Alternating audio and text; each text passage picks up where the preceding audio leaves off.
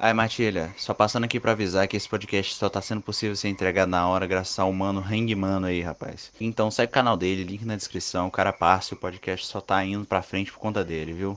É nóis.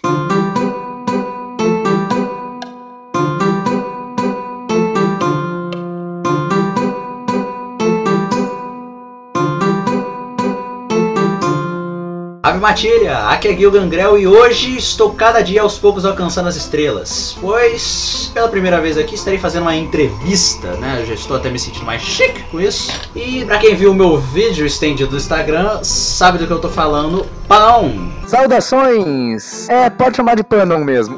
Panon.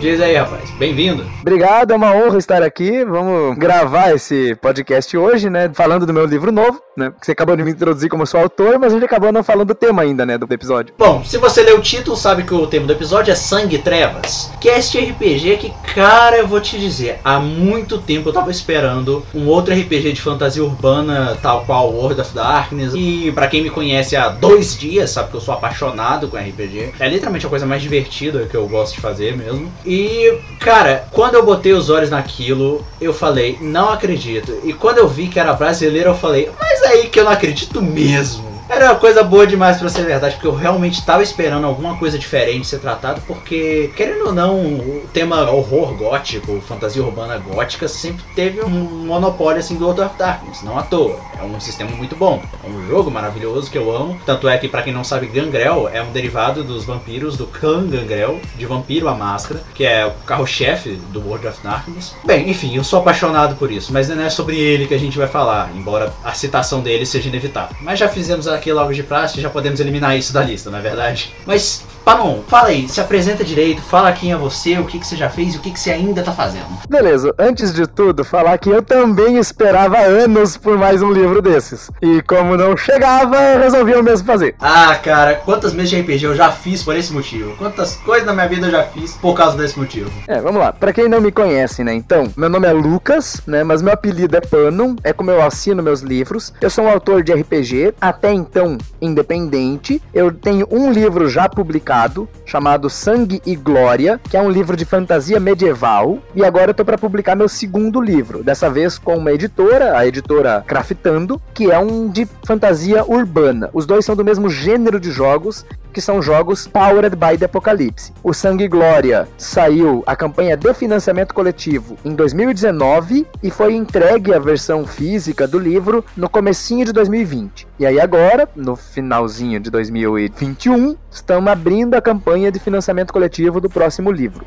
Eu estou desde 2020, então quase dois anos trabalhando nele. Exatamente. Na data de publicamento desse podcast, o financiamento coletivo muito provavelmente já vai estar em vigor, então vocês podem checar o link aí na descrição, que ele vai estar lá. Por favor, gente, dá pelo menos uma olhada, dá uma chance, porque eu já conferi o material, inclusive o material demo já está disponível, correto? Na Dungeonist. Isso, tem o demo gratuito do livro que está disponível no Dungeonist. Para quem não sabe, é um site brasileiro que você encontra vários materiais focado em materiais no formato digital. Eles acabaram de renovar o site e a partir de agora vai ter alguns materiais físicos. Inclusive o meu livro anterior, o Sangue e Glória, você encontra ele físico por lá também para comprar. Você encontra demo gratuito digital e tem esse demo gratuito do Sangue e Trevas. O demo é praticamente o livro completo. Ele só tem alguns conteúdos chaves que foram tirados do demo para a versão completa do livro. Mas você consegue pegar o demo e jogar ele e ter uma experiência completa. A diferença é que o livro vai ter oito tipos de criatura, né? Gente tá falando de fantasia urbana, sobrenatural. Então, como você falou, né? Mundo das Trevas é uma clara influência do, do sistema, né? World of Darkness, né? O Mundo das Trevas. É, o, o World of Darkness barra Mundo das Trevas, chame como você preferir chamar. Hoje em dia, pra quem joga RPG, é uma base para fazer qualquer coisa. Então, tipo, qualquer coisa que você fizer relacionado, vampiros, lobisomens e magos no mundo real, na fantasia moderna, né? Uma fantasia urbana moderna e, sobretudo, gótica, já é uma base né, para ser tirada. E qualquer filme e qualquer mídia que sai, é impossível não rolar comparação. Só de moderno, porque, por exemplo, o meu livro anterior, o Sangue e Glória, tem lá vampiros e são os vampiros baseados nos vampiros do Vampira Máscara. É verdade, verdade. Até porque Vampira Máscara, não só Vampira Máscara, mas a maior parte deles tem versões em outras épocas. Tem o oficial da Idade das Trevas pro vampiro, pro lobisomem, Wild West pros lobisomens, Revolução Industrial para magos, Idade Média para magos. Idade Média é um tema recorrente em World of Darkness, né? Mas, se vocês quiserem uma indicação, eu também recomendo vocês procurarem na Storytellers Vault, que é onde vários criadores independentes publicam, sobre o Império Romano, Vampiro a era clássica, que é Vampiros no Império Romano. Conteúdo super bom também, fica aqui como uma dica extra. Vale muito a pena conferir. Não conhecia, já vou conferir, depois você deixa o link na descrição que eu vou atrás também. Sim, vale a pena. O livro, cara, é gigante, fala muito da história de Roma, os clãs também estão muito bem adaptados e tem mais suplementos saindo. Recentemente saiu o Guia de Sobrevivência, que adapta outras criaturas. É, eu só espero que os Bruhá não estejam em Roma e sim em Cartago. Não, eles estão em Cartago lá. Mas beleza, voltando aqui pro foco. Então, o que acontece é, no livro você vai ter oito tipos de criaturas jogáveis, né? Cada criatura oferece uma experiência única de jogo. Você tem mortais, vampiros e lobisomens. E esses três estão disponíveis no demo. Então você consegue jogar uma mesa em que todo mundo é vampiro, ou todo mundo é lobisomem, ou todo mundo é mortal caçando monstros numa vibe meio supernatural, ou você consegue misturar tudo. Então, tem um que é vampiro, tem outro que é lobisomem, etc. Desculpa, eu preciso te interromper nessa parte aí do mortal, né? Eu até falei isso no vídeo que eu botei no Instagram. Muita gente vai falar que ah, mortal tá meio peso de papel. Uh, eu não diria peso de papel e tal, porque eles têm ali os bônus deles, eles têm as certas vantagens. Não são grandes coisas, mas é, é uma experiência de jogo que eu acho muito bacana e muito válida. Eu com certeza vou fazer muitos personagens mortais, já tenho várias ideias, até porque eu sou jogador e mestre de mesa de caçadores e caçados, que é um jogo muito desvalorizado no cenário de World of Darkness, que é um jogo onde você joga com os mortais, e a galera praticamente ignora isso. Mas quando eu li o Mortal, eu vi uma das habilidades dele, que é a habilidade que ele te dá um bônus quando você se prepara. E o nome da habilidade é literalmente Eu sou o Batman. Só que eu tenho que te falar uma coisa. Confirme aqui minha teoria. Eu sou Batman ali, não tá só eu sou Batman, tá? Eu sou Batman, exclamação. Isso não é uma referência diretamente ao Batman, e sim ao Demon Winchester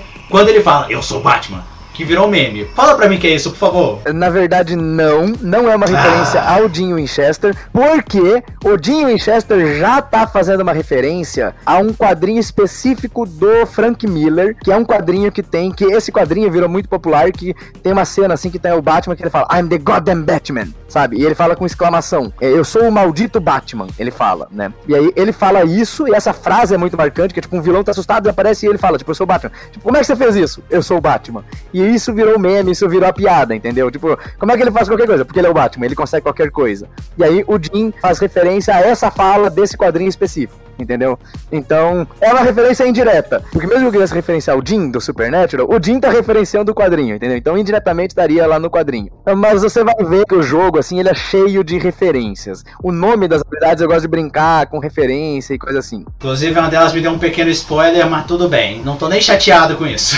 é, mas é que eu falei, aquele spoiler não é muito. Eu não vou entrar aqui para não dar o spoiler para quem tá ouvindo, mas não é um spoiler muito grave, não. Não é uma coisa que é mantida como segredo no livro. Mas mas enfim, e aí o que acontece? Então o demo ele tem vampiro, mortal e lobisomem. E aí a versão completa do livro vai ter mais cinco outras criaturas além dessas, que é a única diferença do demo para a versão completa. Então o demo tem todas as regras que você precisa para jogar, você consegue baixar o demo e jogar ele perfeitamente. Só que você faz uma mesa só de vampiro, você consegue jogar e é gratuito. Quer fazer uma mesa só de lobisomem? Consegue jogar gratuito. Quer misturar vampiro e lobisomem numa guerra? Consegue, que é gratuito. Agora, se quiser as outras criaturas, você apoia no financiamento coletivo. Ou se você estiver ouvindo o podcast muito tempo no futuro e já acabou a campanha, se tiver dado tudo certo e tiver sido financiada, você compra o livro. Inclusive, essas outras criaturas eu estou absurdamente ansioso para descobrir como é que elas vão ser implementadas. Já tive assim, já vi você e outros podcasts e streamcasts falando, mas ainda assim eu estou muito curioso para saber sobre elas. É, vamos lá. Então, quais são as outras criaturas que vão ter no livro, né? Vai ter anjos e demônios. Você pode jogar com um anjo, você pode jogar com um demônio. Tem feiticeiro,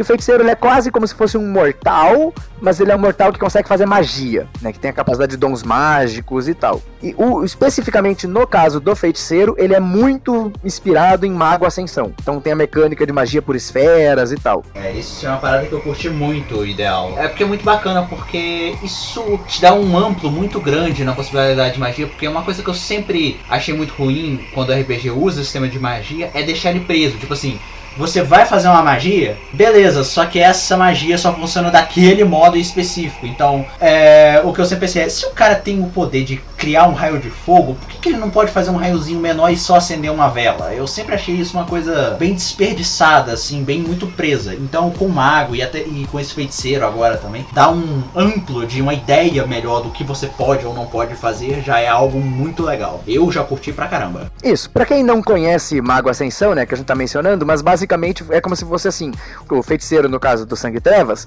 ele vai escolher algumas esferas de domínio de poder dele. Então ele pode ter domínio sobre os elementos, né, fogo, água, terra, etc. Ele pode ter domínio sobre o tempo, sobre o espaço, sobre a matéria, sobre a vida, sobre a morte. Então ele escolhe as esferas de poder dele, e aí, dominando aquelas esferas, ele consegue inventar os feitiços que ele precisa. Alguns feitiços ele faz na hora, instantâneos, então ele, que nem falou, um raio de fogo, dominei a magia de fogo, faço uma linha de fogo, um linguete de fogo ali e tal. Outros feitiços ele vai precisar fazer rituais e vai ficar horas fazendo ritual, vai precisar de ingredientes e coisas assim para conseguir fazer aquela magia acontecer. Então, magias mais complexas vão depender de rituais, magias mais simples vão ser instantâneas. Mas ele vai inventando os efeitos que ele quer, dominando as esferas, né? Sim. Para facilitar, uh, para não bagunçar muito a cabeça do outro, você pode pensar nessas esferas como as joias do infinito. Cada uma delas controla um aspecto da vida, do, do universo, assim. Cada um deles controla um aspecto do universo, mas em um parâmetro muito menor, afinal, porque os joias do infinito controlariam o aspecto em si total. Mas você consegue, você consegue. Você só vai precisar, por exemplo, você tem a esfera do tempo, você consegue controlar. Só que quanto mais complexo e poderoso for o feitiço, mais difícil vai ser de fazer ele. Vai precisar fazer um ritual que demora anos pra você fazer, vai precisar sacrificar não sei o que lá, e vai precisar de materiais específicos e não sei o que lá, e... entendeu? Mas você consegue. Tudo é possível. Só depende de como. Exato, tudo é possível, mas tudo tem consequências, certo? Isso, exato, essa é a ideia. Então vai ter anjo, demônio, feiticeiro. Ah, o próximo é Gárgula, inspirado no desenho da Disney dos Gárgulas. Cara, eu amava esse desenho, você não tem noção. Eu sou um cara assim, é, é engraçado porque todo mundo que me conhece fala isso. Eu sou um cara muito novo, mas eu tenho muita referência de gente velha. Uhum. E esse desenho era maravilhoso, cara. Eu assisti ele, eu amava. Quando eu descobri, ficando um pouco mais velho, que esse desenho foi cancelado, pô, partiu o coração, cara. E o pior, eu nunca mais vi nada referente a gárgulas depois disso. O máximo que tive foi os gárgulas do World of Darkness. Só que lá eles são escravos. É, no World of Darkness eles são meio que uma coisa dos vampiros e tal, não tem nada a ver com o que eu tô fazendo aqui. O que eu tô fazendo ele é inspirado no desenho mesmo. Só pra constar, eu, eu também era muito fã desse desenho e eu sempre quis jogar um RPG desse desenho.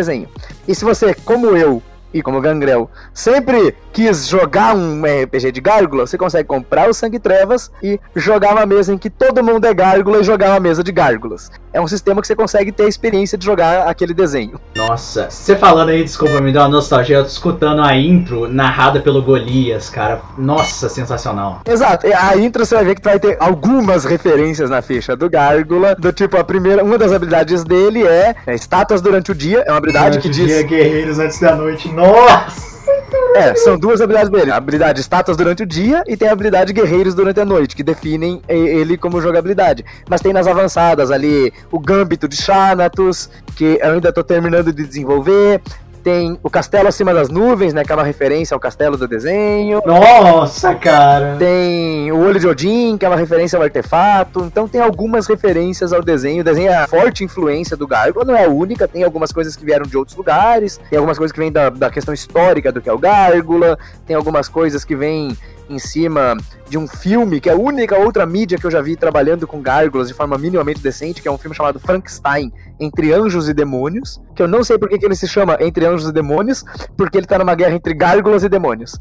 Se a gárgulas tem asas e só deve ser. Não, não, não, não. É porque na história do filme, os Gárgula, eles servem aos anjos, mas os anjos não aparecem no filme. Eles só. É a ordem dos Gárgulas, que tem uma, um dever sagrado que foi dado a eles pelos anjos, mas os anjos não aparecem no filme. É engraçado, porque a forma do Gárgula te lembra vagamente de um demônio, né? O estereótipo que a gente tem de um demônio. É, é que vem do, do grotesque, né? Na verdade, que é do, do movimento grotesque ali da, da arquitetura gótica e tal. Que na verdade era literalmente um demônio, era para representar um demônio. Ah, inclusive a origem do conceito de gárgulas, eu vi você explicando. Dá uma palhinha pra gente aí, porque eu achei muito bacana a explicação. Tá bom, vamos lá. É, o que, que é um gárgula? Tá? Vamos lá da, da origem da palavra, origem do negócio. Gárgula vem do francês gargoyle. Né? Eu não sei pronunciar francês, não deve ser gargoyle, sei lá, não sei pronunciar, francês não é meu forte. Mas se escreve gargoyle, com dois L's. Gargoyle é a mesma palavra que dá o radical no português de gargolejar. Você fazer aquele. sabe? Então, qual que é o lance? Uh, existiam os castelos medievais, isso já no final da Idade Média, e eles têm um problema de engenharia que é a água se infiltra nas pedras do castelo e as pedras vão inchando e começam a rachar, e isso gera problemas e às vezes caia pedaços dos castelos por causa disso. E aí, o que, que eles começaram a fazer? Eles começaram a fazer canaletas que canalizavam a água que ia escorrer para desviar ela para fora do castelo, para ela não infiltrar nas pedras e não dar esse problema. E aí tinha basicamente um negocinho assim, tipo, para frente, tipo, imagina que tem a parede de pedra, tem um negocinho para frente que jogava água. Era só isso. Isso era o gargóleo. E aí, com o tempo, quando começou o finalzinho já da Idade Média, eles começam a enfeitar os castelos. E aí eles veem aquele negocinho que é só um, uma coisinha para frente, tipo, jogando água, e eles falam, vamos enfeitar isso aqui. E aí eles fazem um anjo cuspindo água, um demoninho cuspindo água, que já começa a entrar no movimento gótico. E aí eles começam a enfeitar aquela criatura e a que mais pega, a estética que pega ali no movimento gótico, é essa estética de mais criatura demoníaca. Então mais feinho e tal. E aí eles começaram a fazer aquilo ali. Com o passar do tempo, eles pararam de fazer esses gargolhos, mas essa estética ficou tão legal dos castelos que eles começaram a enfeitar os castelos só com estátua. Que daí não tinha mais uma função prática, era só uma estátua feia de um bicho meio demoníaco e tal, para enfeitar o castelo, que ficava nos topos e tal, dos castelos, das igrejas e tal. E aí isso eles chamam de grotesque. Grotesque vem do francês, que é grotesco, que é feio. Então eram os feios, eram as criaturas ali horrendas para enfeitar o castelo. E aí as estátuas passaram a ser chamadas de gargole, porque elas tinham a mesma estética do bicho que cuspia, passaram a chamar de estátua, e com o tempo a galera foi esquecendo a origem histórica, foi esquecendo que era o negócio que cuspia, e passou a se referir como gárgula como as estátuas. Caraca, eu sempre achei que era para espantar demônio, maus espíritos, sobretudo quando eu era pequeno. Eu sempre achava que era esse motivo, cara. Mas é bom aí, tá vendo? A Lady Murphy também é cultura, gente. Enfim, então, é a origem histórica ali dos gárgulas. Então bebe um pouco também disso em algumas coisas do gárgula da ficha, né? Bebe e gargareja, pelo visto, né? é, ele tem a habilidade que ele gospe ácido. Bom, é, passando dessa, vamos pra outra criatura. Pode continuar falando aí. É, vamos lá, deixa eu tentar lembrar em ordem alfabética. Então, anjo, demônio, feiticeiro, gárgula, o próximo, lobisomem, né, que eu já falei. Aí depois do lobisomem, você tem múmia e mortal. Acho que mortal é antes de múmia. Mortal, né, que eu já falei. Aí múmia. Uh, múmia é fortemente inspirada pela trilogia dos filmes da múmia lá dos anos 90. Trilogia que eu só vejo dois filmes. Eu nunca, eu nunca consigo assistir o terceiro. É, eu, eu fui assistir para como pesquisa para buscar influências e inspirações e tal, mas acabei não usando nada do terceiro filme. Eu usei muito mais do primeiro, nem do segundo eu usei muita coisa. Eu usei bastante coisa do primeiro, mas não só isso, claro, fui buscar nas origens mitológicas da múmia, fui buscar na múmia, né, múmia ressurreição lá do mundo das trevas, fui buscar no filme clássico da múmia e nas influências em geral, né? Eu tento buscar influências de vários lugares, apesar de ter uma maior, eu tento buscar influências em todos os lugares e fazer uma mistureba de tudo para criar ali a parada. A múmia é mais um filme que eu assistia quando era pequeno, cara. Não deveria, porque eu era muito pequeno e dava pesadelo de noite, mas era muito bom. Não, o Múmia é legal, o Múmia dá pra assistir. Ele é bem sessão da tarde. Ele é bem, bem tranquilão, assim. Não é um filme de terror, assim, mas é que eu era muito pequeno e meio medroso. Ah, mas o filme em si é muito legal. E até pra hoje, até pros padrões de hoje em dia, mesmo os efeitos especiais, eu recomendo assistir. O filme é bem interessante. É, o, o primeiro eu recomendo bastante. O segundo já nem tanto. E o terceiro nem um pouco. É, até porque, né, The Rock de CG Assim. É, vale, na verdade, vale a pena só pelo The Rock de CG. Só por aquilo você não, eu vou assistir esse filme. É muito ruim. Só que é tão ruim que ele dá volta. Nesse aspecto, né? O CG, o que eu digo. O filme ele não é tão ruim assim, mas ele é ok. E depois da Múmia, né? O último é o vampiro. Então fecham as oito criaturas. Mas como é que você tá colocando a, a múmia? Porque a múmia é uma, uma, parada que deixa curiosidade. Como é que é uma múmia nesse mundo? É uma múmia, múmia mesmo, do Egito e tal? Ou é o conceito de mumificar alguém?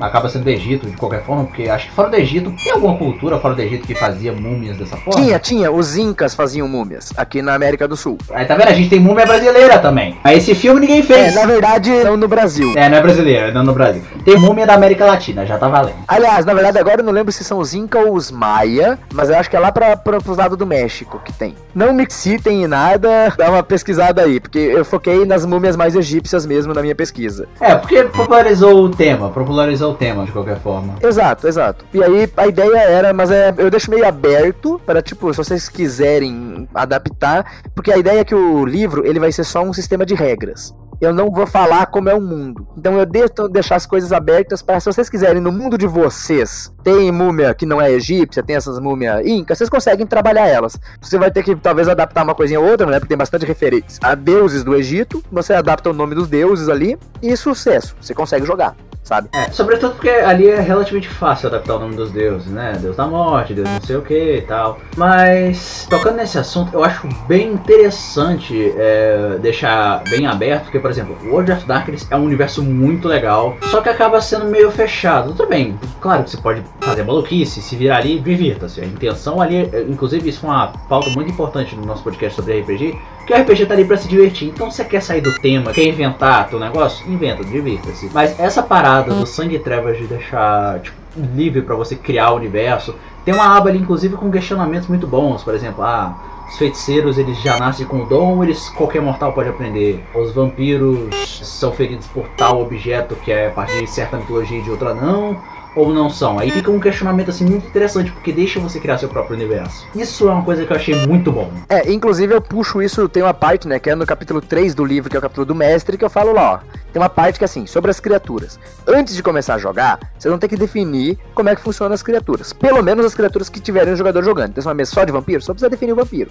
Você pode definir os outros ou não, mas vocês vão ter que definir isso. E não é para ser mestre definir sozinho. É para vocês, enquanto mesa, se reunirem e decidirem como que a gente quer que seja. A gente tá contando uma história junto. É uma construção de mundo junto. Então, nessa nossa história, como é que funciona isso? Os vampiros podem atravessar água corrente ou não podem? Podem entrar na casa sem ser convidado ou não pode? Tem essa limitação? Não tem? A gente vai definir porque a gente vai jogar. Isso vai ser importante para nossa história, entendeu? Uma das perguntas que eu levanto da múmia é essa todas as múmias que vocês estão jogando é tudo egípcio ou tem múmias de outras culturas? Além desses Inca, eu acho que também os babilônios tiveram múmia. O terceiro filme da múmia mesmo era com a múmia chinesa, não? É, é uma múmia chinesa, mas ele não é bem. Tipo assim, ele já não é múmia, porque ele não foi mumificado. Ele era, tipo, transformado numa estátua. Ele foi estatificado, vamos dizer assim. Estatificado.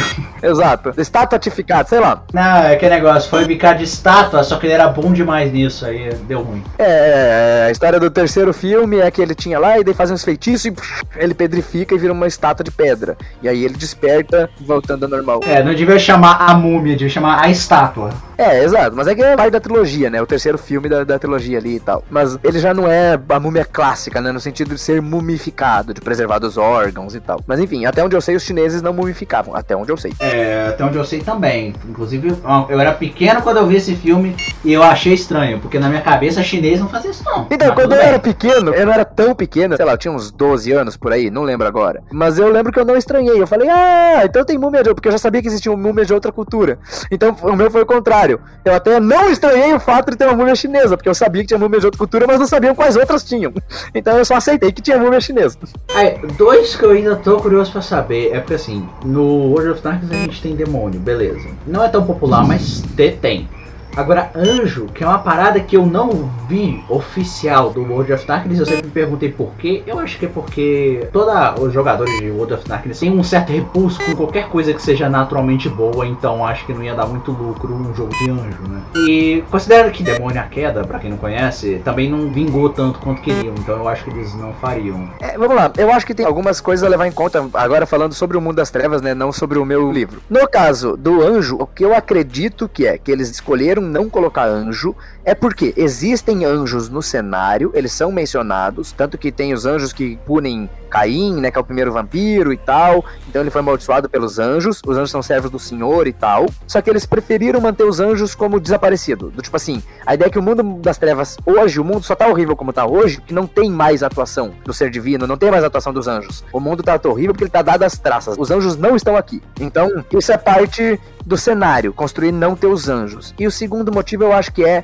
para evitar controvérsia. Sei que ele já tem controvérsia, entretanto que eles lançaram um livro chamado Demônio, que causa mais controvérsia do que o Anjo. Só que ainda assim, isso causa menos controvérsia lá nos Estados Unidos do que o Anjo. Porque quando você coloca Anjo, que a galera pode jogar, Uma coisa, ah, tem os demônios e tal, beleza, eles estão brincando e transformando o jogo no demônio. Isso é ruim. Quando você tá fazendo isso com os anjos, pô, você tá falando dos anjos, pô, os anjos não deveriam ser, os anjos não matam, os anjos tem que ir lá, sabe? Já geram uma série de outros problemas que eu acho que somado com o lance deles querer o tema do mundo sombrio, não ter esperança e não ter tá caindo, então tira os anjos do cenário, porque eles já tinham feito sem anjo o cenário antes. Eles poderiam introduzir, mas eles nunca tiveram a vontade de introduzir. Eu acho, mas isso é por achismo de fora. É, na verdade faz sentido, até porque isso geraria muita intolerância, tanto por parte dos religiosos quanto por pessoas que não são. Mas faz sentido, faz sentido, eu concordo com o Gil. E, uh, na minha opinião, o demônio, o lance dele é que ele lançou muito no final. Então, eles demoraram muito para lançar o demônio. Talvez por essa reticência dos religiosos.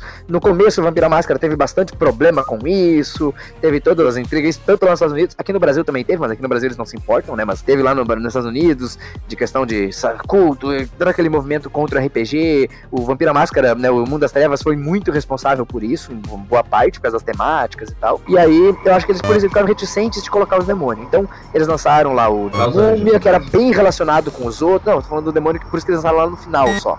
Ah, tá, tá, tá. Não, faz sentido, faz sentido. Por isso que eu acho que no começo eles não lançaram. Então, tinha o vampiro, tinha o lobisomem, que são os mais populares, tem o mago, que virou popular, tem o changeling, que é o quarto, assim, então tem os três maiores, né, que é vampiro, lobisomem e mago, e aí o quarto é o changeling. Colocando isso nos parâmetros de Liga da Justiça, a gente pode dizer que é tipo Batman, Superman, Mulher Maravilha e o changeling é o Flash, tá ligado? Que tipo, tá sempre lá, mas ninguém olha tanto pra ele. Isso, exato. Exceto eu, eu amo o changeling, você não E aí os outros é tipo, sei lá... A galerinha que é descartável. É, o Martian Manhunter, sabe? É, o Caçador de Marte, a Zatanna. Cara, quem lembra que a Zatanna é da Liga da Justiça? Ninguém. É, não, mas é que daí já, já é quando você expande mais a Liga. Eu tô falando ainda dos maiores ali. É porque se você for resumir quem é da DC, é toda a Liga da Justiça, tá ligado? Mas aí, tipo, então você teve linhas, tipo, Aparição, que fez um certo rebuliço, mas acabou apagando e desaparecendo. Você teve o Caçadores Caçados, que chegou um pouco mais tarde, na minha opinião também demorou para chegar, mas ele fez até um pequeno rebuliço. Você teve uma linha específica de ciganos, que na minha opinião era para ser uma coisa de nicho mesmo. Aí você teve os outros é, metamorfo, né, além dos lobisomem.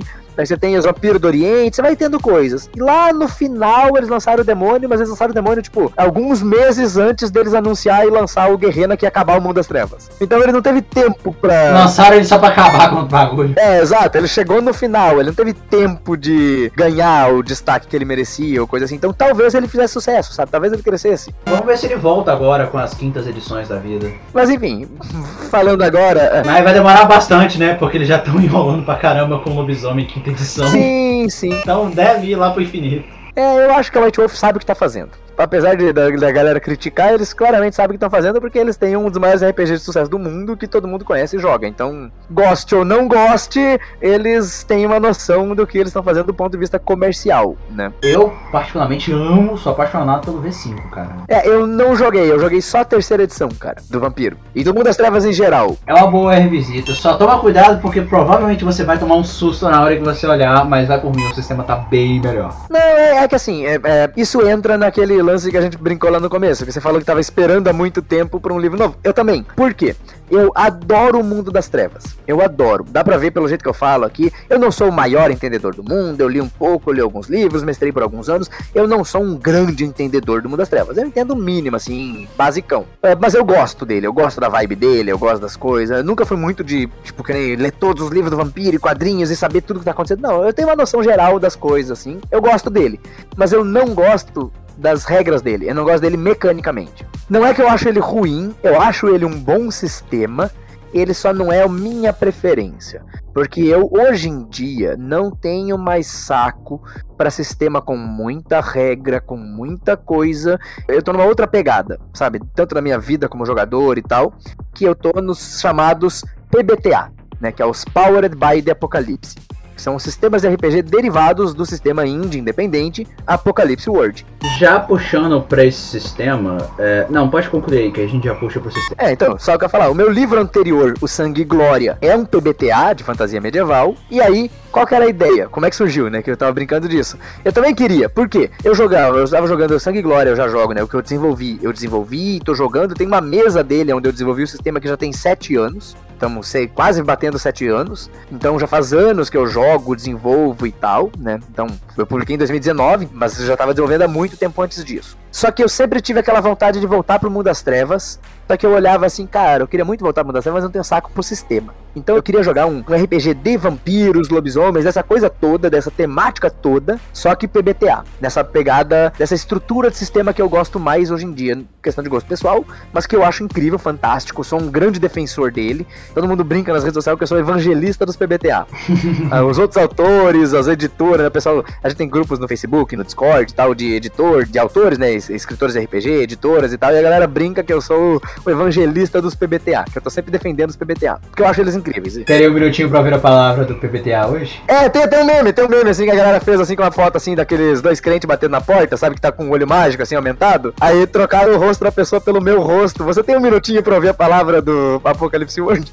Então, tipo, esse meme circula por aí, sabe? Não é à toa, porque eu realmente sou evangelista disso. Sobre o sistema, cara, é... o sistema do V5 agora tá bem diferente, cara. Tem sistema de combate agora pra você resumir o combate em três rodadas. Tá bem minado, assim, tá bem bacana. Então, se você quiser voltar, eu recomendo quando Eu um acompanhei aí. bem pouco de olhada. fora, eu acompanhei bem pouco de fora, vendo assim, o pouco que eu vi, falei, ó, realmente parece estar bem melhor, mas ainda assim não é pra mim, tá ligado? E aí entrou nessa vibe disso, que eu falei, pô, queria voltar, queria jogar um PBTA, mas não tem, beleza. Aí, alguns anos atrás, tem um PBTA americano, tem um PBTA lá fora, chamado Urban Shadows, né? E aí teve uma editora que licenciou ele e tentou lançar por financiamento coletivo. E quando foi isso, eu tava no desenvolvimento do Sangue e Glória, né? Que é o meu primeiro livro. E aí eu olhei, pô, perfeito! PBTA de fantasia urbana, vampiro, lobisomem, a parada toda que eu quero. Vou apoiar o projeto, né? No financiamento coletivo. E aí eu apoiei o projeto e tal. E o projeto já tem uns três anos e nunca foi entregue. A editora simplesmente sumiu do mapa e a gente sabe que não vai ser entregue.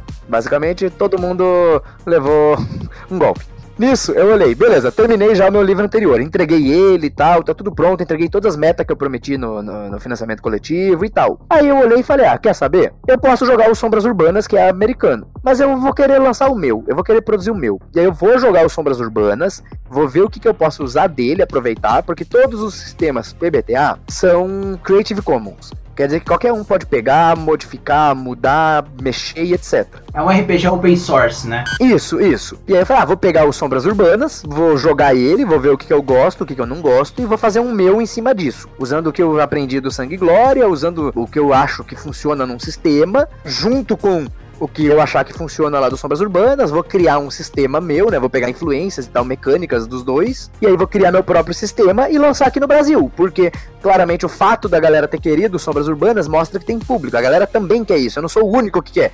Eu não sou o único maluco no mundo que no Brasil que quer um TBTA de fantasia urbana. Então, se ninguém tem um, vamos entregar. Se você era, não é mais, cara, não é mais. Aí eu fui desenvolver o meu, entendeu? Foi meio nessa vibe. Isso é uma parada, cara. É, é muito coisa de RPGista, né? Porque e é maravilhoso, porque se não tem algo que você quer, você faz. É assim que funcionam as coisas. É por isso que eu amo o mundo do RPG, cara. Se não tem o que você quer, você faz o que você quer. Exato, e, e eu tenho muito essa vibe do Creative Commons, sabe? Uh, faz parte da minha ideologia, eu não acredito, por exemplo, em propriedade intelectual, então eu sou um cara que eu deixo aberto assim, do tipo, ó, tá aqui o livro, você pode usar, fazer o que você quiser com ele, não precisa nem pedir autorização.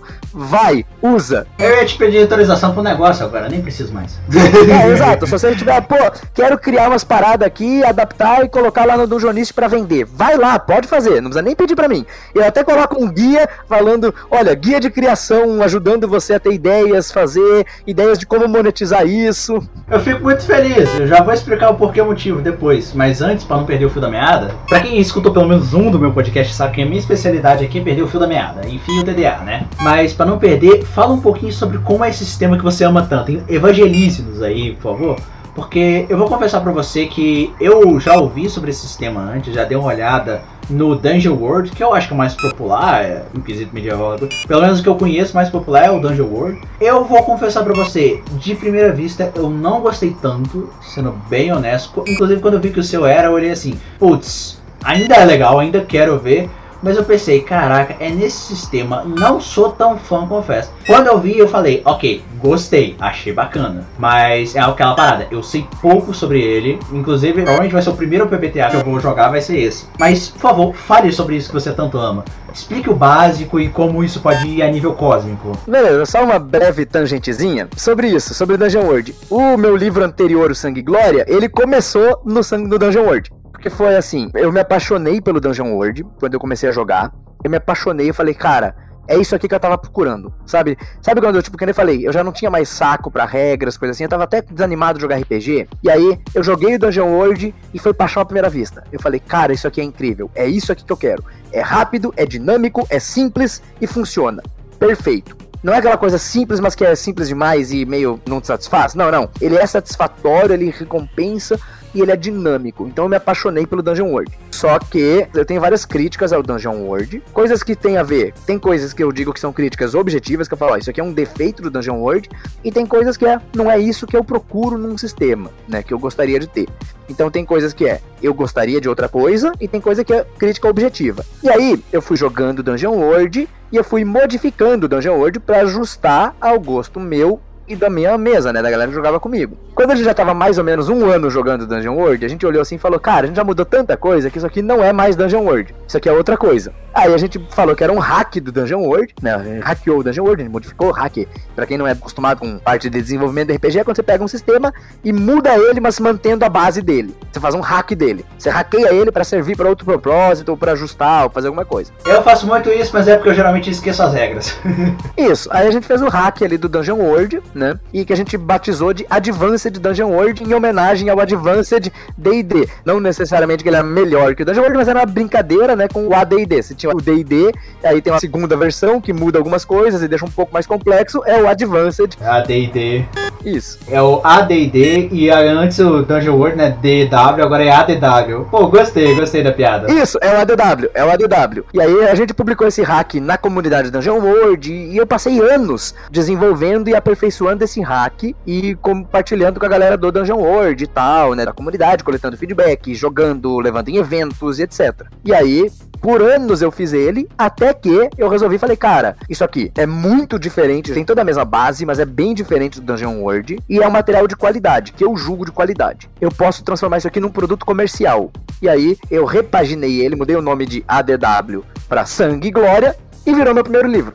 Pô, cara, curti. Muito legal. Então, essa é a história do meu livro anterior com o Dungeon World. E aí, o que que muda em relação a isso? Vamos lá, vamos entender o que é Apocalipse World para poder explicar todo esse contexto. O Apocalipse World é um livro que saiu em 2014, se eu não me engano. Não tenho certeza da data, mas já faz alguns anos. Eu acho que é lá para 2014, talvez até 2012. Ele saiu e quando ele saiu, ele revolucionou o cenário indie. Ele fez um sucesso absurdo, fez um rebuliço, a galera independente falou: "Cara, isso aqui é incrível", porque ele tinha uma mecânica própria. E quando saiu Apocalipse World, ele saiu licença Creative Commons que qualquer um podia mexer, modificar e etc. E aí, o autor dele, como surgiu um movimento inteiro de gente pegando o Apocalipse World, que era de pós-apocalíptico, então é pra você jogar uma parada meio Mad Max, começaram a pegar isso e hackear o Apocalipse World e fazer outras temáticas. O Dungeon World surgiu disso. Ele é um hack pegando o Apocalipse World e hackeando ele para ser fantasia medieval, entendeu? E puxando pro D&D em específico, fazendo algumas referências mecânicas ao D&D. É uma parada assim, meio GURP, só que com bem menos regra e mais roleplay. Isso é uma parada que eu curti, na verdade, quando eu entendi um pouco melhor sobre o brilho do P... como é que é? PBTB? Como é que é? PBTA. PBTA. Isso foi uma coisa que eu olhei e eu vi como é que isso brilhava, porque há um monte de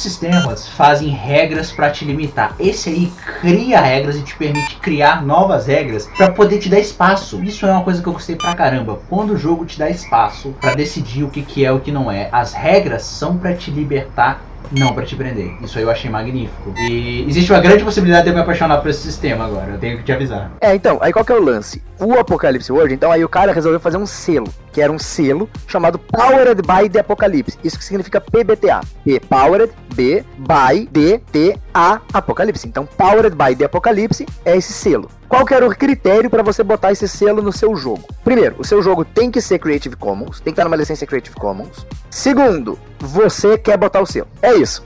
Teu jogo é Creative Commons? É. Quer botar o selo? Pode botar. O que, você está dizendo quando você bota esse selo? Você está dizendo, olha, o meu jogo foi Powered by the Apocalypse, ou seja, ele foi empoderado pelo Apocalipse, ou seja, eu tirei ideias e inspirações do Apocalipse World. E é uma decisão sua. Você acha que foi inspirado no Apocalipse World? Você acha que ele foi importante pro desenvolvimento do teu jogo? Sim.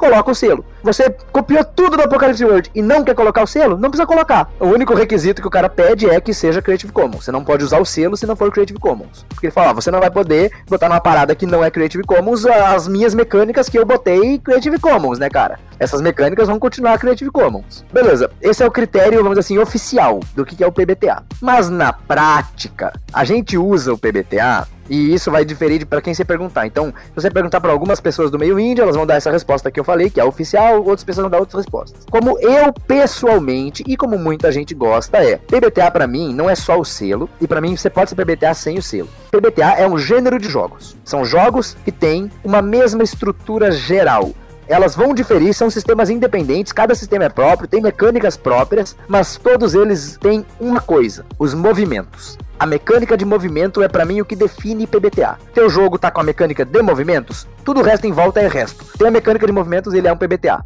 Não tem mecânica de movimentos, ele não é PBTA. Isso na minha opinião. Deixando bem claro, porque se você perguntar para diferentes pessoas, vão ter diferentes respostas. Não tem algo oficial dizendo o que é PBTA. Isso é como eu defino. E aí, o que são movimentos? Um movimento é o que me fez me apaixonar pelo Dungeon World e que todo o resto que eu não gostava estava em volta disso, mas a estrutura, o cerne, o núcleo me fez apaixonar, que é o núcleo dos PBTA. O que, que é um movimento?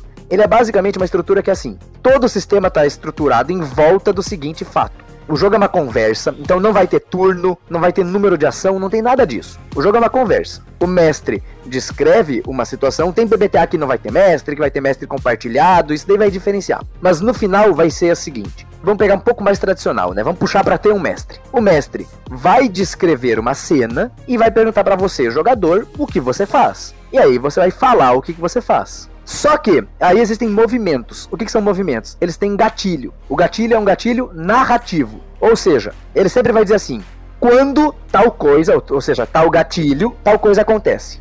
Isso é um movimento. Então vou dar exemplo de um gatilho no Sangue Trevas. De disparar. Quando você der um tiro em alguém, né? Tipo, se você der um tiro num objeto, alguma coisa assim, não ativa. Então é, se você só pegar e dar um tiro na porta, você vai dar um tiro na porta. Isso não ativa movimento nenhum. Você dá um tiro na porta e a gente continua a história. Agora, você quer dar um tiro numa pessoa, isso ativa o movimento. Porque você atirou uma pessoa. Sempre que você tentar atirar uma pessoa, isso vai ativar o movimento e você só ativa esse movimento narrando que fez isso que atirando a pessoa. Então você não tem que falar, ah, vou usar a habilidade tal. Não, não. Você tem que fazer narrativamente aquilo que ativa a habilidade. Então ele começa na narração. E aí, sempre que tal coisa acontecer, sempre que você fizer tal coisa, tal resultado acontece. Isso é a base. Só que na maioria dos casos, ele vai dizer, quando você fizer tal coisa e sempre que fizer tal coisa, você vai rolar para ver qual o resultado. E aí vai ter uma faixa de resultado possível, que é o chamado que a gente fala de jogar para ver o que acontece. A gente não sabe o que vai acontecer.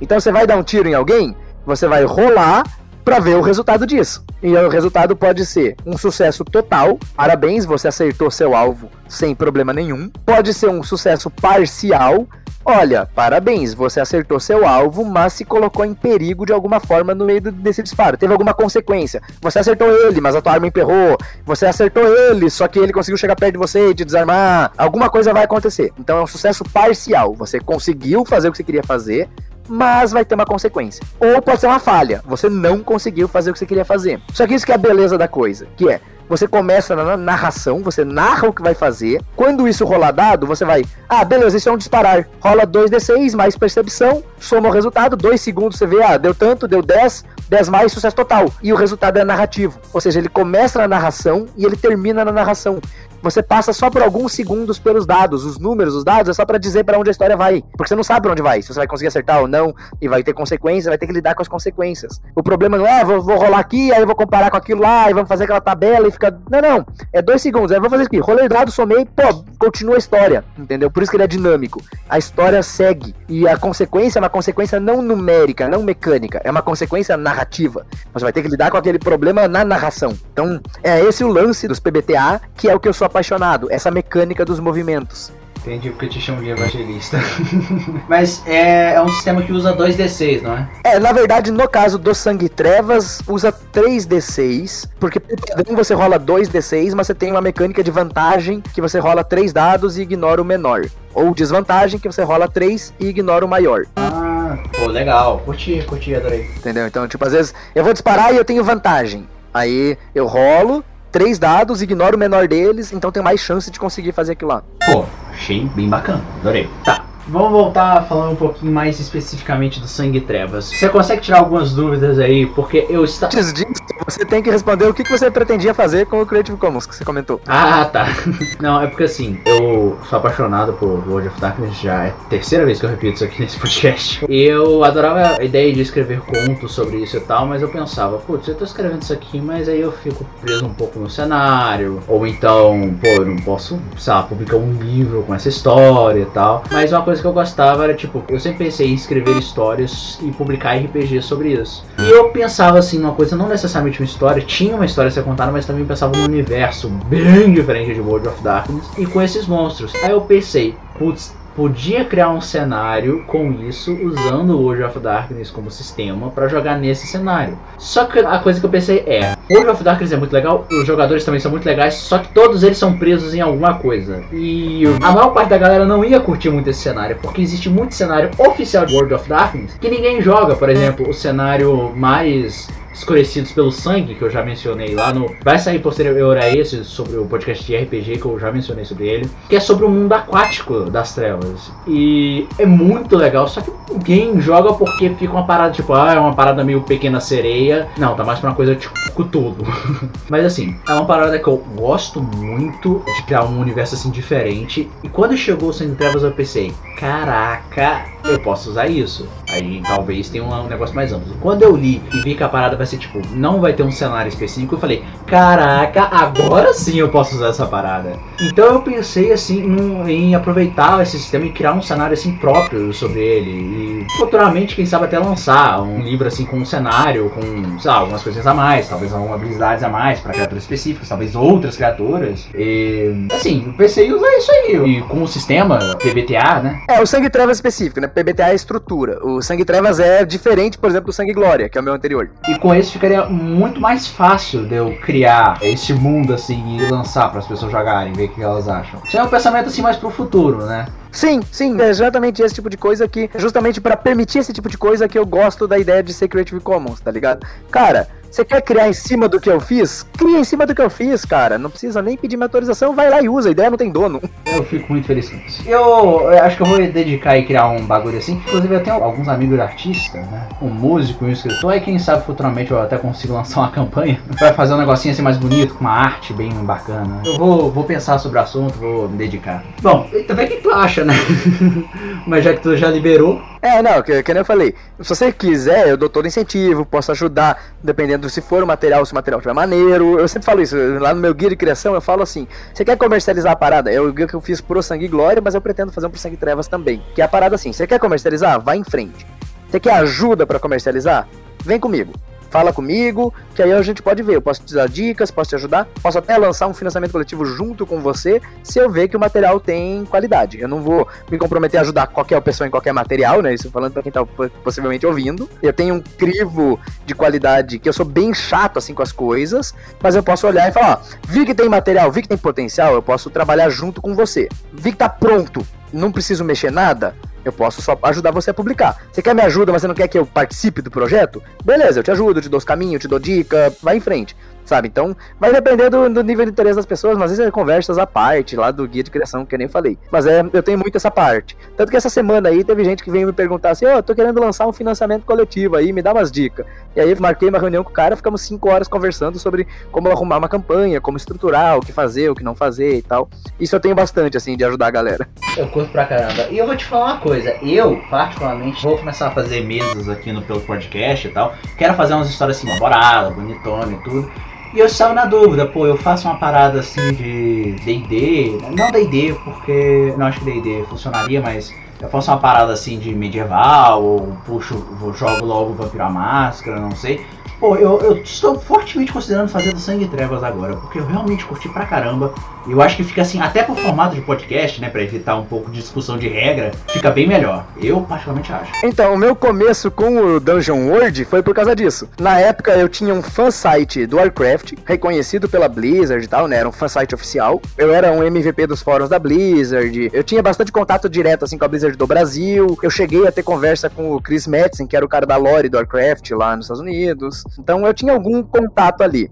E aí eu tinha esse fan site chamado Azeroth e eu tinha planos de fazer um podcast de RPG que ia se passar no mundo de Warcraft. E aí, nesse que eu tinha essa ideia do podcast, eu falei assim, pô, mas D&D é meio chato, né, para jogar em podcast, não fica dinâmico. Precisa de algo mais simples e dinâmico. Eu gosto de D&D, mas é aquele negócio. É, eu tava com aquela ideia engavatada. Eu não gosto, eu joguei muito D&D na vida, mas eu não gosto hoje em dia, mas beleza, não vou ficar criticando aqui o D&D no, no podcast. É engraçado, porque eu sou um cara que eu não gosto, assim, super amo o D&D e tal, mas é uma coisa que eu não tenho nada contra. E se me chamar pra jogar, eu jogo, assim. Mas só no caso, assim. É, na verdade, isso é com todo RPG. Só se o mestre for bom, por exemplo. Estou jogando uma mesa de DD agora, mas é porque o mestre é maravilhoso, cara. É muito bom. É, mas assim, qualquer coisa é boa com mestre bom. Qualquer sistema é bom com mestre bom. O meu problema é que eu não tenho saco pra.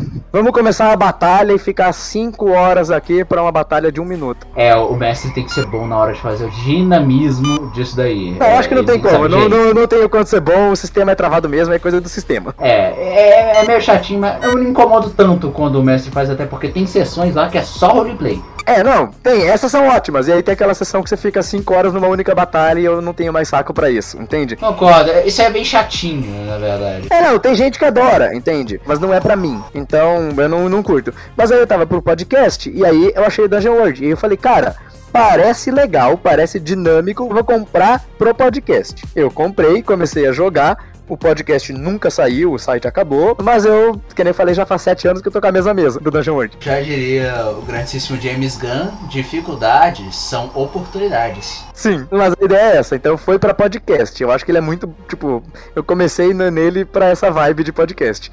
E é possível que você aconteça a mesma coisa. Você pega, ah, vou pegar aqui o Sangue Trevas pro podcast porque é dinâmico, aí você vai se apaixonar e não vai sair mais. A intenção é essa mesmo. Mas cara, voltando lá falar um pouquinho sobre o anjo e o demônio, como é que eles estão funcionando? Porque eu vi você falando pouco sobre eles, mas, mas como é que é, vai? Mata essa curiosidade. Beleza, vamos lá. O anjo já tá pronto. Eu tô fazendo os ajustes finais, ele ainda tá em fase de playtest. Já teve alguns playtests, tô finalizando os playtests para dar bater o martelo assim, não, tá finalizado, né? Porque é importante o pessoal ter isso, que o livro, é, apesar das regras todas do sistema tá pronto, cada criatura tem regras próprias. E aí eu tenho que fazer e testar. É isso que eu tô fazendo. Eu vou terminar elas antes de terminar a campanha de financiamento coletivo, vai estar tá tudo pronto, mas ainda não tá pronto. Eu tô finalizando. Então o anjo eu já terminei, tô terminando os testes e a princípio não achei nenhum problema, então vai ficar mais ou menos isso. O que acontece? Dentro do sistema você tem assim, cada tipo de criatura tem habilidades iniciais que definem aquela criatura. No caso do anjo, ele tem três habilidades. A primeira habilidade, isso é comum em quase todas as criaturas. Elas têm uma habilidade que define elas, vamos dizer assim, mais fisicamente. Tipo, define o que elas são. Tipo, a habilidade do vampiro define, ó, você é um morto-vivo, como funciona ser morto-vivo. Do lobisomem, você tem duas formas, a forma lupina e a forma humana. E aí eh, define como é que funciona cada forma e tal. No caso do anjo, ele diz que ele tem uma auréola espiritual que indica que ele é um agente celestial. Essa auréola, ela só pode ser vista por indivíduos de coração puro ou com alguém com poder mediúnico. Então você tem uma auréola que quem é de coração puro vai ver que você é um anjo, ou quem tem poder mediúnico para as outras pessoas não aparece. E esse poder mediúnico aí pode ser outras coisas. Então, pode ser, sei lá, uma habilidade extra de um mortal. É, é, é uma habilidade genérica que qualquer uma pessoa pode pegar. Todo mundo pode adquirir a habilidade de ser médium. Ah, pô, curti, curti. Porque o sistema ele tem habilidades genéricas. São habilidades que todo mundo pode pegar independente do tipo de criatura. No caso do mortal, ele só tem habilidades genéricas, ele não tem habilidades específicas. Porque tudo que o mortal pode fazer, os outros também podem. É, as dificuldades de ser um mortal desse mundo. Mas beleza. Uh, então ele tem essa auréola, né? Então, que define ele como um anjo. E ele, além de ter auréola, ele é um agente celestial que ele tem que respeitar a hierarquia do paraíso. Então ele é um ser que ele tem que respeitar a hierarquia. Então ele vai ter os superiores que dão ordem e ele tem que obedecer. Ele não tem opção de não obedecer. Já diria o grandíssimo Kurama, né? Manda quem pode, obedece que tem juízo, né? Tem que obedecer as ordens que vem de cima. É, na verdade não é nem juízo. É, você literalmente tem que obedecer e acabou. É tipo, é da tua natureza dos anjos obedecer. Porque a ideia é que eles não têm o livre-arbítrio que os mortais têm. Não, é, é aquela parada. Fazendo referência aqui, o Yu Hakusho, tu vira um detetive sobrenatural. Sim, exato, exato. E a última, né, dentro dessa própria habilidade, né, que a habilidade que define isso fisicamente diz, ele tem auréola, ele tem que respeitar a hierarquia, e o que não poderia faltar, ele tem asas que ele pode manifestar ou ocultar à vontade. Então, se ele quiser fazer, ele faz aparecer as asas dele, aí a maré aparece para todo mundo. Se ele quiser fazer, ele não tá com asas. Mas ele não consegue voar. Tipo, se ele estiver voando, ele tá com as asas aparentes, todo mundo vai ver que ele é um anjo daí. Então o anjo ele pode efetivamente estar voando, né? Porque uma coisa que a gente não comentou aqui, mas eu vi você comentando em outros podcasts, foram que a gárgula em si ela não voa, ela pode planar, não é? Isso, é, a gárgula ela tem asas coriáceas que ela plana mas é inspirado no desenho da Disney do Gárgula, né? Que no desenho eles não voam, e eu achei que isso era legal porque cria uma dinâmica legal, porque ele tem garras, né? A mecânica dele é que ele tem garras que ele escala qualquer superfície e ele pode planar. Então ele sobe nos prédios, daí pula e plana e tal, mas aí quando tá no chão, vai ter que escalar para subir. É engraçado porque eu não lembrava que elas não podiam voar, eu achava que elas voavam, cara. Na minha cabeça ela tava que elas é voavam. É porque na prática elas voam. É tipo assim, no, no começo, no primeiro arco do episódio, são os primeiros cinco episódios, eles trabalham bastante isso. Eles falam que elas não voam, que elas planam e tal. Só que elas conseguem pegar algumas correntes de ar e coisa assim. Lá pra frente, na maioria dos episódios, elas estão só literalmente voando e dane-se. E aí, quando é conveniente pra trama, elas estão no chão e precisam subir, alguma coisinha. É, foi uma falta de coerência aí, mas a gente perdoa porque o desenho é mais. É, não é falta de coerência. É tipo, é só. Ah, convenientemente aqui tem umas correntes de vento que eles estão conseguindo fazer isso e. sabe? Então é meio conveniente, assim, mas trabalha em cima disso. Mas o anjo não. O anjo ele tem a asa, ele pode voar e tal, manifestar a asa. Então essa é a primeira habilidade dele. A segunda habilidade é que ele tem a capacidade de sentir a índole das pessoas. Ah, isso é bacana. Então, ele só de bater o olho em alguém, ele consegue sentir a índole da pessoa. A terceira habilidade dele é a habilidade que é a mecânica dele, que são os pontos de fé. Que quando ele reza, ele ganha pontos de fé e aí ele né, vai fazer um teste com vontade, de acordo com a vontade ele ganha mais ou menos fé e tal, né? Ou pode ter uma consequência, né? Se falhar, que o afeta fraca, então você fica confuso e tal. E aí ele pode usar esses pontos de fé quando ele encosta em alguém e reza pelo bem-estar da pessoa, pode ser você mesmo, pode encostar em você e rezar pelo seu bem-estar, ou de outra pessoa, você cura ferimentos ou trata uma mazela, então remove uma doença, etc. Essas são as habilidades iniciais que definem o anjo, né? E aí tem o perfil Cada criatura tem quatro perfis, você escolhe um deles. No caso do anjo, são as castas celestiais, né? Ele tem serafim, querubim, alfanim e o anjo caído. E aí tem as avançadas, que são outros poderes que você pode adquirir como anjo e tal. Esse anjo caído, por acaso, ele não teria que obedecer a exemplo, porque ele foi abandonado? Isso, é essa a ideia. Ele perde a auréola, só que então não tem nada que identifique ele como anjo, a não ser as asas, né? Ele não perde as asas. Eu ia fazer perder as asas, mas daí eu falei vai ficar meio zoado, porque daí o legal de ser anjo é a galera quer voar, né? A galera quer voar. Então eu fiz, não, ele perde a auréola e a vantagem é, o serafim ele tem uma vantagem. O querubim tem uma vantagem. O ofanim tem uma vantagem. O anjo caído, a única vantagem é que ele não tem nenhuma das outras vantagens dos outros, mas ele não precisa obedecer a hierarquia. Ele não tem a desvantagem. Desvantagem entre aspas, porque a outra galera pode não ser para eles uma desvantagem ter que obedecer. É, exato. Mas se você for, por exemplo, um serafim e se tipo, você receber uma ordem e você não cumprir, você vai perder o teu bônus serafim e vai virar um anjo caído. Ah, é, é uma boa, porque você pode comprar isso num roleplay. O anjo ele pode se sacrificar e sacrificar sua auréola para fazer algo que ele julgue digno, né? Algo que faça isso, sentido. contra isso é as ordens do, dos superiores, né? É, isso é interessante, isso é bem interessante. Isso é uma temática bem comum, assim, em histórias de anjo, tipo, sei lá, o Atalho do Apocalipse, né, do Eduardo Spohr. Uh, tem um filme que não é bom, mas que é de anjo, chamado Legião, que também trabalha essa temática. Tem o próprio Lucifer, né, o quadrinho e a série que são bem diferentes do quadrinho da série. Olha, eu vou te falar, a melhor coisa dessa série do Lucifer é o crossover que teve com o resto da DC de CW na Crise Infinita, em que você viu que o Joe Constantine é tão foda que o diabo deve favor para ele. Ah, sim, mas é que isso é dos quadrinhos, isso é dos quadrinhos mesmo. Sim, sim. Inclusive, eu adorei, achei engraçado.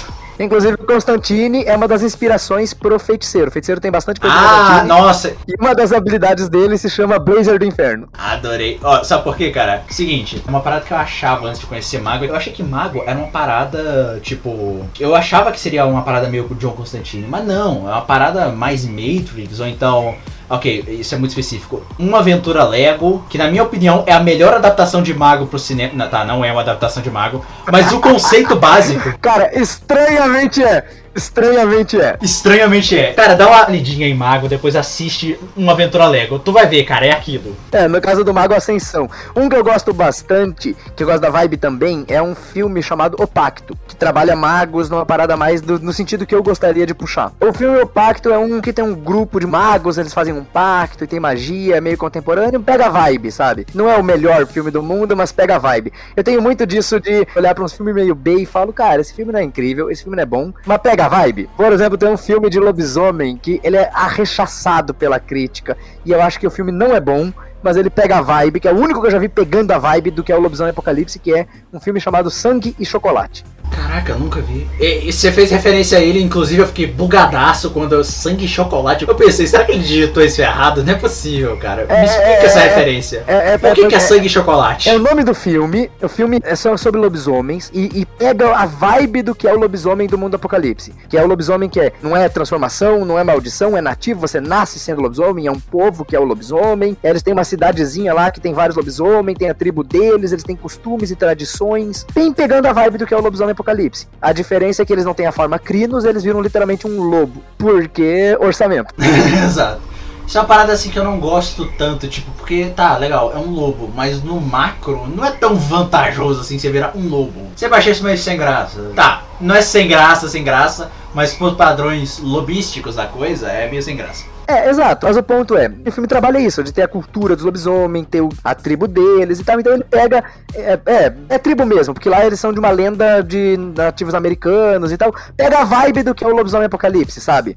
Então, não é exatamente o que é o lobisomem apocalipse, mas pega a vibe. Então, tem bastante filme que eu gosto assim disso, que eu falo, cara, isso aqui não é bom. Ele também não é horrível, ele é mediano. Eu não recomendaria que alguém gastasse tempo da sua vida assistindo esse filme, a menos que a pessoa realmente goste de Lobisomem Apocalipse ou Sangue e Trevas e goste de Lobisomem e quer pegar alguma coisa pra sentir a vibe. Aí o filme é legal, pra servir disso. Mas de qualquer forma, faz o que eu falei, cara. Lê um pouquinho de Mago, é, indói da tua cabeção, porque é muito complicado o conceito dele. Mas é muito divertido e depois dá uma olhadinha em um Aventura Lego, cara. Você vai ver, é aquilo. Eu acho o conceito de mago específico do Mundo das Trevas fantástico, porque tem aquela vibe, uma mecânica própria, tipo, que isso não tem no meu sistema, né? Que é do mago que é o cara que tá literalmente moldando a realidade, o paradoxo, aquela coisa toda. Eu acho muito maneiro aquilo, mas eu acho muito específico do mago. Não é o que eu queria pra achar. Que eu falei, o meu mago, apesar de ter mecanicamente inspirado nas esferas e tal, a vibe dele é mais Constantine. E essa é uma parada que eu curti, porque existe no mundo de mago os feiticeiros que eles, pra quem manja um pouquinho, não tem paradoxo, né? Não tem o retorno, porque o mago ele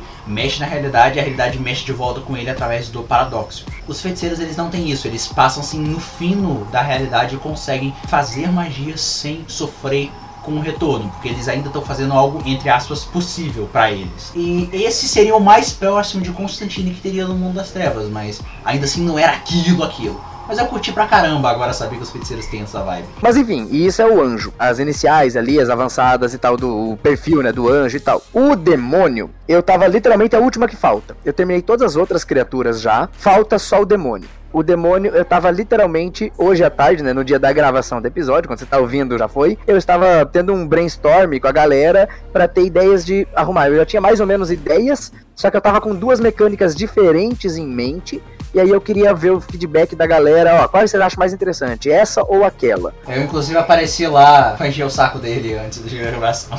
É, você chegou no finalzinho, assim, já tinha terminado de meio que discutir. Mas a gente tava pensando, então eu tinha duas ideias. Então, a princípio eu já tô mais ou menos que vai ser uma. Mas é difícil eu falar, qualquer coisa que eu falar aqui no podcast, pode ser que mudou completamente. É, esse demônio deve ser um pouco difícil de fazer, mas também não é nenhum bicho de sete cabeças. É, né? então, não é tão difícil. Qual é a ideia que eu tô até então? Até então é a seguinte: tem a primeira habilidade, né, que vai definir fisicamente, que é você tem a tua forma parecendo um mortal, mas você tem tua forma demoníaca verdadeira, que você pode manifestar, daí vai ter garra, chifre, asa, o escambau, vai virar um cramunhão. Inclusive, provavelmente o nome da habilidade vai ser cramunhão, porque é uma coisa que eu gosto de fazer. É, eu gosto de pôr piadinha ou referência no nome das habilidades. Se tiver alguma habilidade de convocar alguma coisa, algum espírito, você chama ele de chamar o tinhoso, tá ligado? Isso, exato. É, é- é nessa vibe, é nessa vibe. Tem uma no mago, o mago tem uma habilidade, né? O feiticeiro tem uma habilidade chamada Dormammu, eu vim barganhar. Que Perfeito! ele tem vantagem pra negociar com seres sobrenaturais. Eu vim barganhar, adorei! Nossa, cara, você fez meu dia agora, minha noite no caso. Pô, cara, tá perfeito. Eu imagino, né, que os anjos e demônios seriam rivais, assim, por, por questões óbvias, né? Se tiver alguma habilidade do anjo de expulsar diretamente o demônio, podia chamar de morre diabo. Seria perfeito. Tem, mas é uma habilidade que se refere a, tipo, é em latim e é de basicamente fazer exorcismo. É mais uma referência um pouco mais, mais séria. Que eu falei, às vezes eu puxo uma vibe, às vezes eu puxo outras. Não, perfeito, perfeito. A mesclagem disso aí fica perfeita. Pelo menos no meu gosto, é sensacional. Mas no meu coração, essa habilidade vai se chamar Morre Diabo. É, não, morre diabo provavelmente seria não pra exorcismo, mas uma pra bater em demônio, tipo, dar mais dano, coisa assim. É que acabou não ficando. É que eu gosto de evitar também coisas que são muito de combate ou coisa assim. Eu gosto de puxar um pouco. Porque a vibe do sistema, ele pode puxar pra ação, mas ele pode puxar pra uma parada mais de intriga, politicagem e tal. Então eu gosto de. Só abrindo um parênteses lá pro da múmia, que a gente falou um pouco, mas sobre ela em si, mas é, tem uma parada dos canídeos, né? Que eu achei sensacional, cara. Eu curti pra caramba. Que é a parada deles não podem olhar nos olhos de canídeos, porque os cães seriam enviados de Anubis, né? Pra quem não sabe, seria o deus dos mortos na mitologia egípcia, e ele teria a forma de um cachorro. É, calma, na verdade, Anubis, diferente da cultura pop, Anubis não é o deus dos mortos. O deus dos mortos é Osíris. Ah, eu sempre achei que ele fosse deus de outra coisa. É, aquele negócio, né? A gente sempre acha que sim, mas não. Até hoje tem gente que acha que o Hades é o deus da morte. Não, ele é o deus do mundo dos mortos e Thanatos é o deus da morte.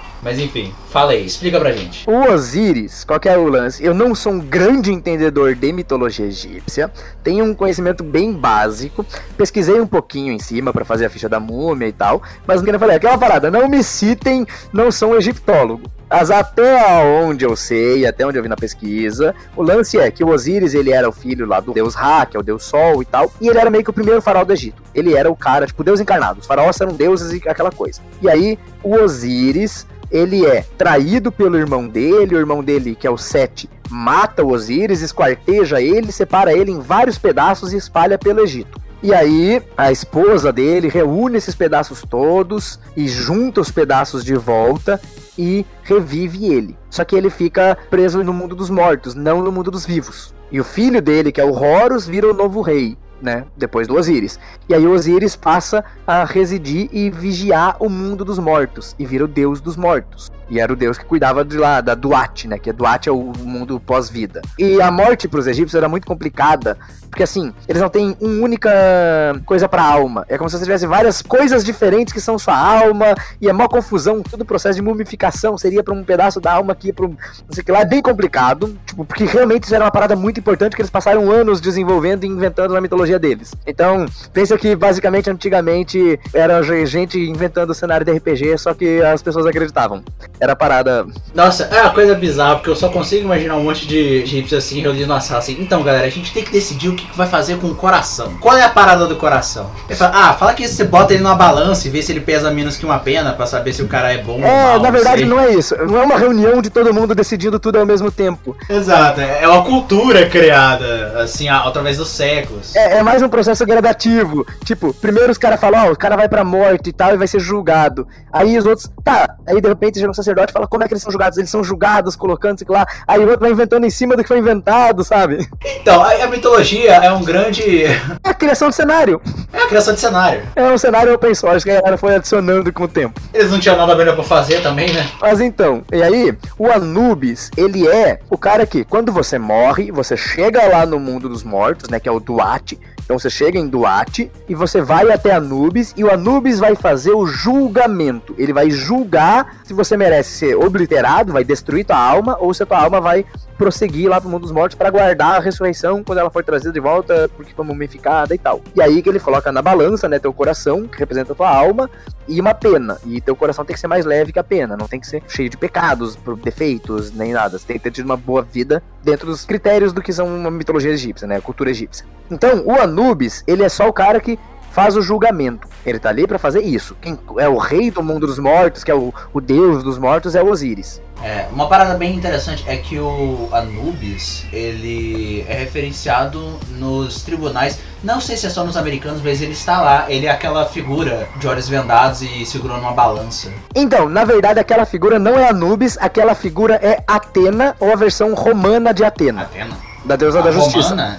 É. Tem certeza que é a romana? Não, a, a, versão romana, porque o que acontece aqui, a mitologia, você tem a mitologia grega, grega e aí e os romanos, eles, sabe aquele esquema eles copiaram, do assim, é. pode copiar, só não faz igualzinho? Eles pegam os deuses gregos, dão aquela mudadinha, mudam os nomes e viram os deuses romanos. A versão romana de Atena, que é a deusa da justiça, é representada com uma espada em uma mão, uma balança na outra e olhos vendados. Ah, sim. Ah, pô, então eu tô confundindo os Zeus tudo agora. Foi, foi uma bagunça do caramba. Mas até aí, os romanos também tiveram contato com os egípcios e se inspiraram em muita coisa, e pode ser que eles tiraram essa ideia da balança lá dos egípcios do Anubis. É, porque, se eu não me engano, eles usam essa balança na hora de pesar o teu. É, tem que usar a balança, né? Na hora de pesar o teu coração com a pena. Inclusive deve dar um medo do caralho os caras fazerem. Porque, pô, obviamente um coração pesa mais que uma pena. Mas pode ter sido, e por isso que fez a confusão. Mas enfim, e aí, e qual é, o que você mencionou da múmia é só isso, aquela ideia da múmia que ela tem, que é, você é uma múmia, você esteve no mundo dos mortos e você reencarnou, você foi julgado digno, você não teve a alma obliterada e você agora voltou pro mundo dos vivos. Você reencarnou como múmia. Só que, se você olhar nos olhos de um canídeo, os olhos do canídeo, eles são manifestações de Anubis, eles representam Anubis. Então, olhar nos olhos de um canídeo é olhar nos olhos do próprio Anubis. E quando você olhar nos olhos dele, ele vai te julgar de novo. E aí, se você ainda for digno, você fica. Se você, por acaso, nesse tempo que voltou, perdeu a dignidade, ele vai te puxar de volta pro mundo dos mortos. Isso aí tem alguma mecânica ou fica a cargo do mestre? É, a mecânica literalmente, tipo, no, no sistema é, quando você morre, quando você vai morrer, você faz um teste para ver se morreu, desmaiou, o que acontece. Olhou nos olhos de um canídeo, você faz esse teste. Olhou no olho de um canídeo, rola aí, se der errado, você morreu. Você foi julgado não digno. Você também mencionou lá no outro podcast, isso é interessante, porque eles podem considerar os lobisomens como canídeos. Sim, exato. É interessante, porque dependendo do, do universo que tu criar, tu pode criar um universo que os lobisomens têm origem egípcia, e na verdade eles são só cria de Anubis. É, isso te dá liberdade. Isso. Isso, são meio chacalzão, né? Pô, bacana. Vai que você quer jogar uma versão egípcia do jogo. Pô, é uma ideia aí, ó. Joguei na lata. Se vocês quiserem jogar, tá aí a ideia. Eu acho que quase todas as criaturas devem dar pra adaptar pro egípcio. Eu tô olhando aqui na minha cabeça, acho que dá. É, o Gárgula, que eu acho que não sei, mas. É, o Gargoyle fica meio difícil. Mas tu pode, sei lá, inventa alguma. Dá uma ideia aí. Fala que ele é. Não sei, não sei. Eu, eu também não manjo tanto de cultura egípcia como vocês podem perceber por hoje. Bom, mas beleza. Então, essa era a ideia, entendeu? A múmia, ela tem isso lá no, no Canid, né? Mas que a gente voltou porque não tá falando do demônio. Vamos voltar pro demônio. É, como você pode ver, meu podcast é sem foco total. Vamos voltar pro demônio da coisa. Vamos lidar com o demônio na sala. Mas a, a ideia é essa. Eu ainda tô mexendo nas mecânicas dele. Mas a mecânica que eu tô a princípio, que eu tô mais ou menos, vai ser essa. Que eu falei, pode mudar ainda, ainda vou testar.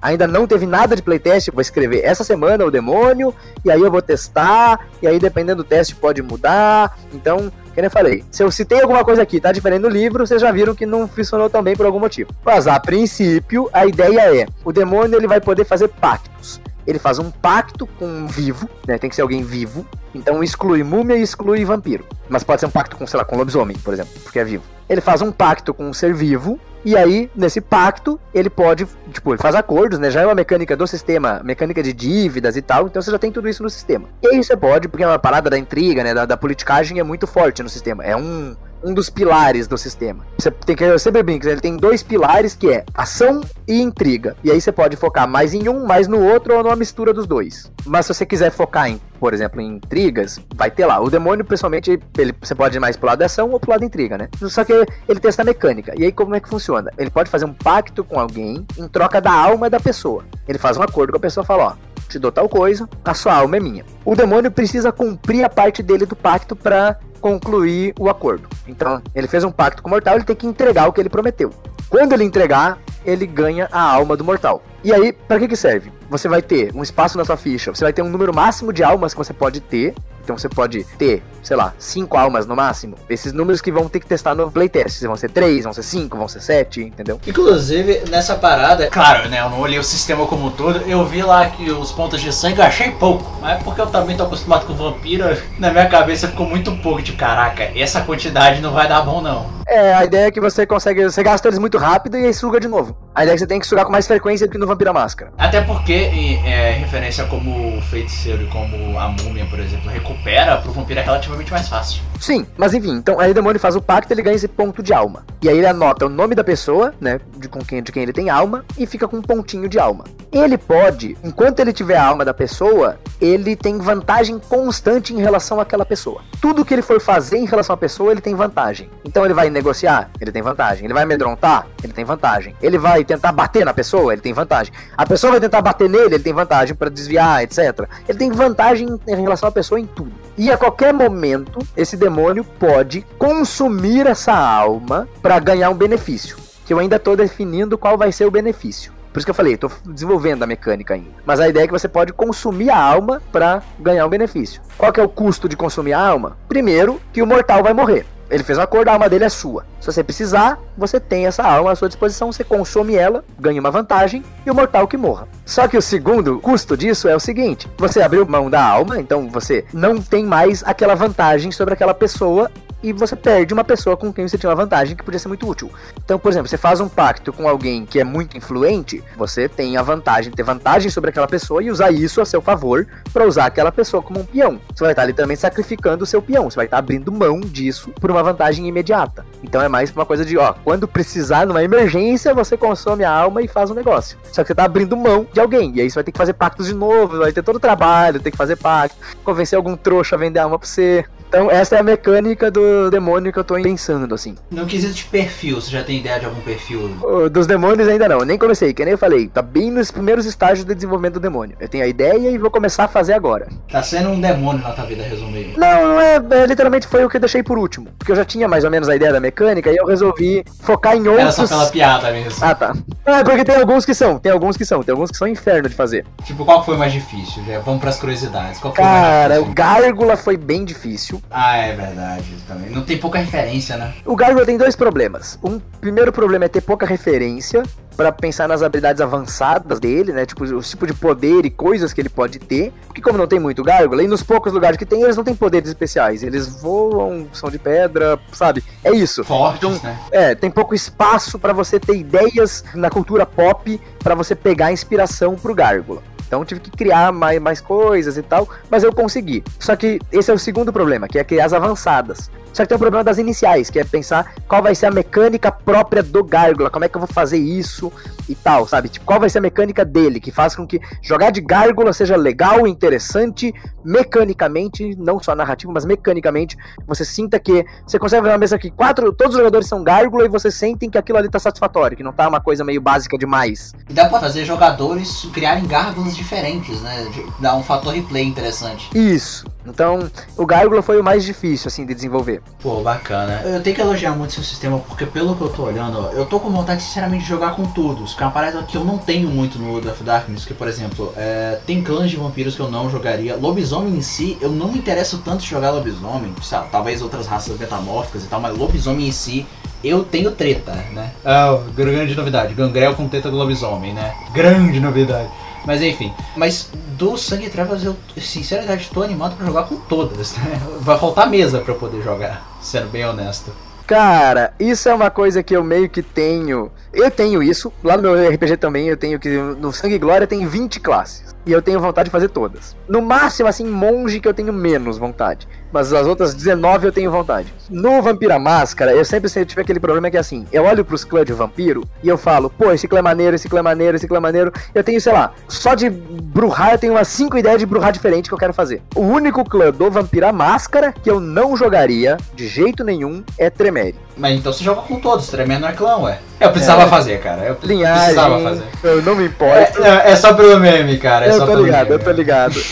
Alguma galera que tá ouvindo aí vai ficar puta com você. Não, liguei, cara. Meu perfil, a galera que tá me escuta é só do meu perfil. Meu perfil, a maior parte dos memes é sobre Tremé. E outra coisa, se o cara é jogador de Tremé, ele obrigatoriamente tem que aguentar a zoeira. Porque se ele não aguentar a zoeira, acabou, velho. É, o meu problema com o Tremere, eu acharia o Tremere muito legal, se não fosse o fato de que ele faz parte de uma hierarquia e tem que obedecer a hierarquia. A proposta da série aqui acabou, inclusive. Eu sei, quebrou eu sei. V5. A hora que eu vi isso no V5, eu falei, legal, agora o Tremere é jogável. agora existe uma opção aqui chamada Tremere, que antes não era uma opção. Que pra mim é muito coisa pessoal minha, mas eu não suporto jogar com um personagem que obedece superiores. Eu também, eu também, eu tenho dificuldade. Sabe? E tu fez o anjo, né, inclusive. Beleza, mas é que faz parte da, vamos assim, da literatura do anjo o fato dele não ter o livre-arbítrio, né? Isso faz parte do dilema do anjo e tal.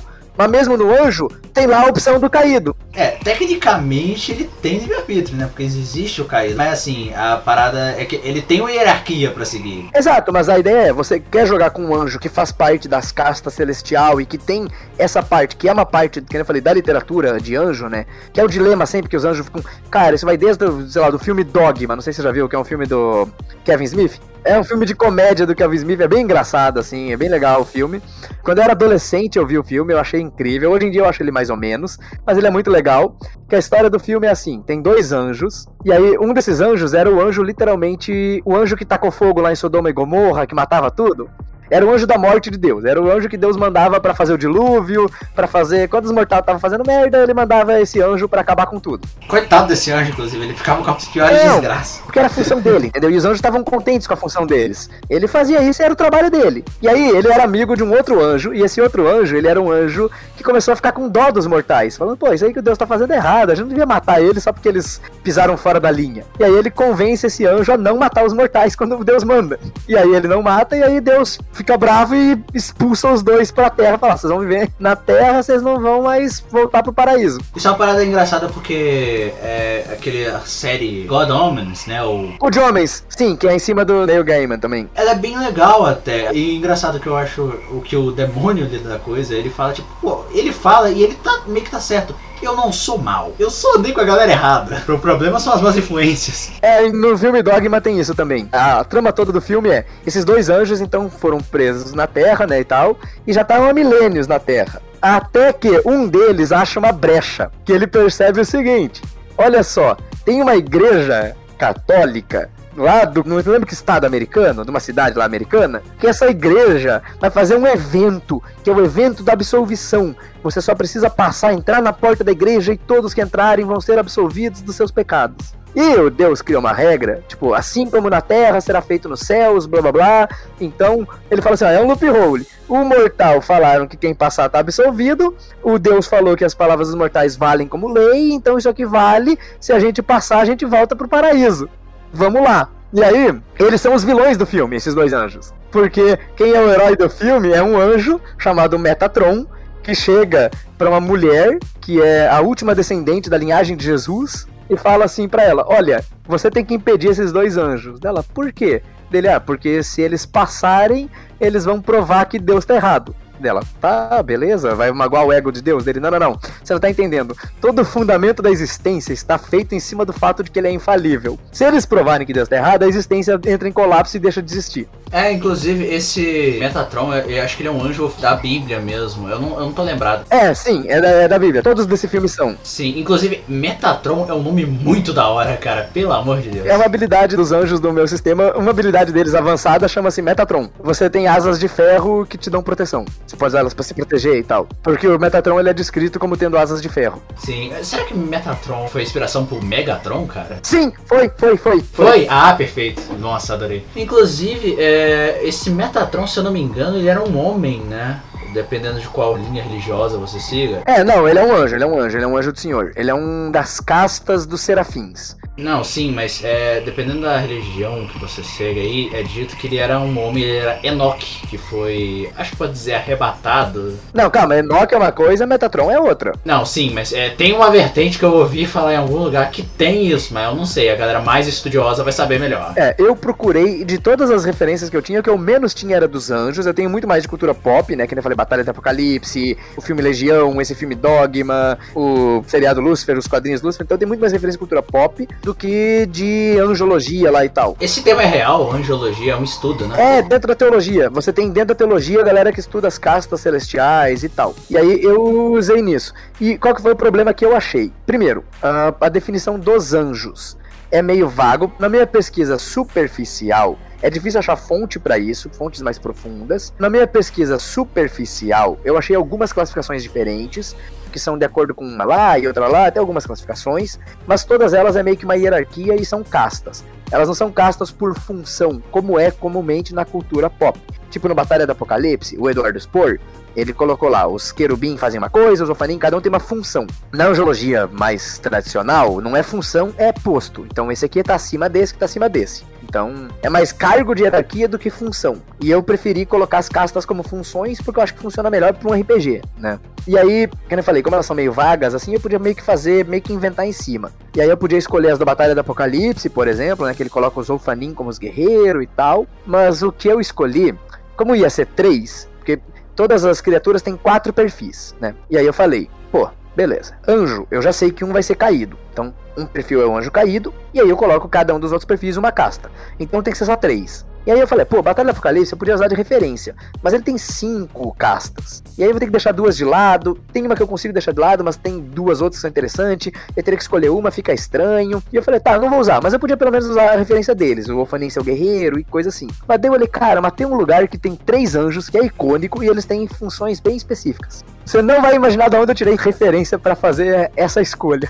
mas eu tirei de Digimon. Lá vem mais um fã de Digimon no meu podcast, cara. O Álvaro Castilho tava aqui recentemente falando sobre isso. É, então, é que no Digimon ele tem os chamados os três Digimon sagrados, que são Serafimon, Ofanimon e Querubimon que eu peguei para ser as três castas que eu escolhi, o Serafim, o Querubim e o Olfanin. E aí eu peguei meio que em cima da vibe do perfil de cada um dos Digimons. E o Querubim é o que trata dos outros, cura e tal, né, que é o Querubimon. O Olfanin, o Olfanimon é o sábio, é o da, do conhecimento, e o Serafim, que é o Serafimon, é o guerreiro, é o combatente. Então viram essas três castas, a casta do sábio, a casta do misericordioso e a casta do guerreiro. Nossa, deve estar pra jogar legal de anjo nesse, nesse sistema. É, é aquilo que eu falo, a ideia, a minha proposta com o sistema é que você consiga pegar qualquer tipo de criatura e fazer uma mesa só dela e funcionar. E funcionar de forma satisfatória. Qualquer um que gosta desse tema também, fica a dica aí pra Batalha do Apocalipse e também o Prelúdio, né? Filhos do Éden, tem a trilogia dos Filhos do Éden.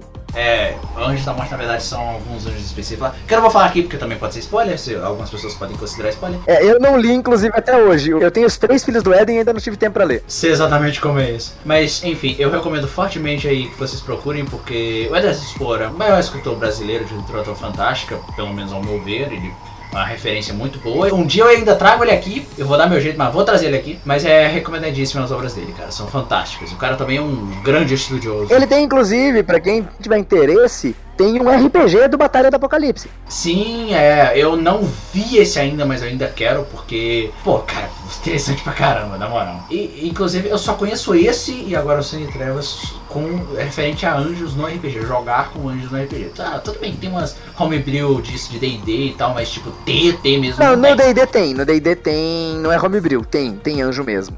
Mas é, é outra pegada, né? É outra vibe. Você tá no mundo de fantasia medieval e tal.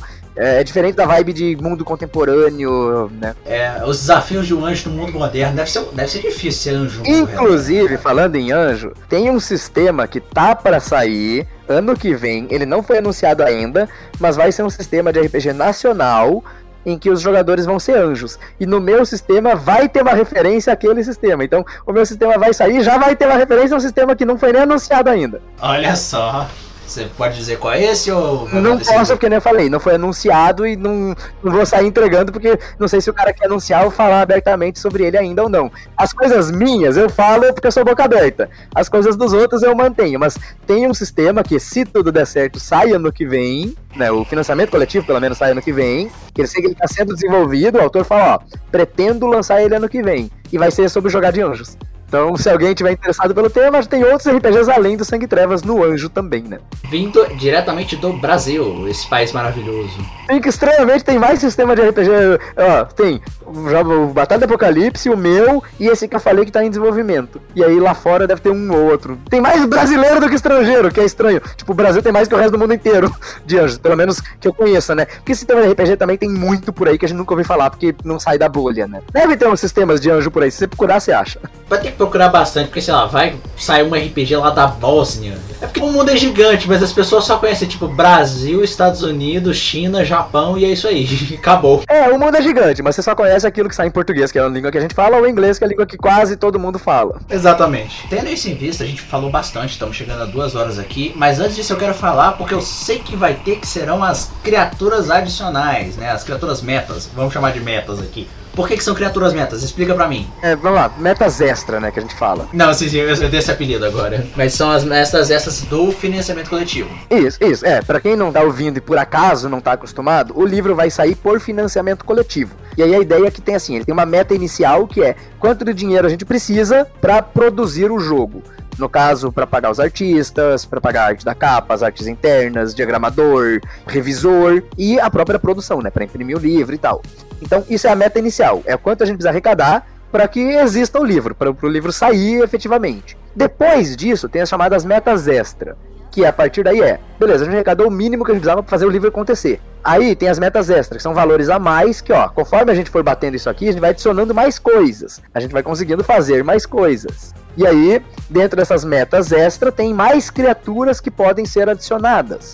Eu já tenho, por enquanto, cinco em mente, como metas extra. Caraca, quando eu vi lá no Tá vendo online é o 4. Mas falei, dá uma palhinha sobre ela. É, na verdade eu já tinha uma quinta, mas é que eu ainda não tinha acertado os detalhes, por isso eu não podia falar. Mas vamos lá, é que é estranho falar sobre essas coisas porque ainda, a gente ainda tá acertando. A campanha, no dia da gravação, a gente tá gravando numa terça-feira, vai sair no domingo a campanha do financiamento coletivo. No dia de amanhã, que é a quarta-feira, é quando eu vou ter uma reunião com a editora pra gente acertar os detalhes e as metas extra e fazer todo esse planejamento. Então por enquanto são só ideias. E aí a gente vai organizar tudo certinho, ver quanto de valor precisa para cada coisa, fazer todas essas coisas. Então, qualquer coisa que eu tô falando aqui pode mudar. Quem tá ouvindo o podcast depois, se você tá ouvindo e já saiu a campanha, você vai ver a campanha. Se alguma coisa diferente do que eu falar aqui, você já sabe por quê. Mas vamos lá. As criaturas extras que eu tenho em mente por enquanto são Carniçal, Carniçal ele é meio que uma amálgama de várias influências que eu olhei e falei, cara, todas essas são interessantes e deveriam estar aqui. Mas elas meio que não necessariamente sozinhas se sustentam como, como um tipo de criatura, e ao mesmo tempo elas entrariam em competição no sentido de que elas estão fazendo coisas muito parecidas. Então eu preferi agrupar elas numa só, que é o Carniçal.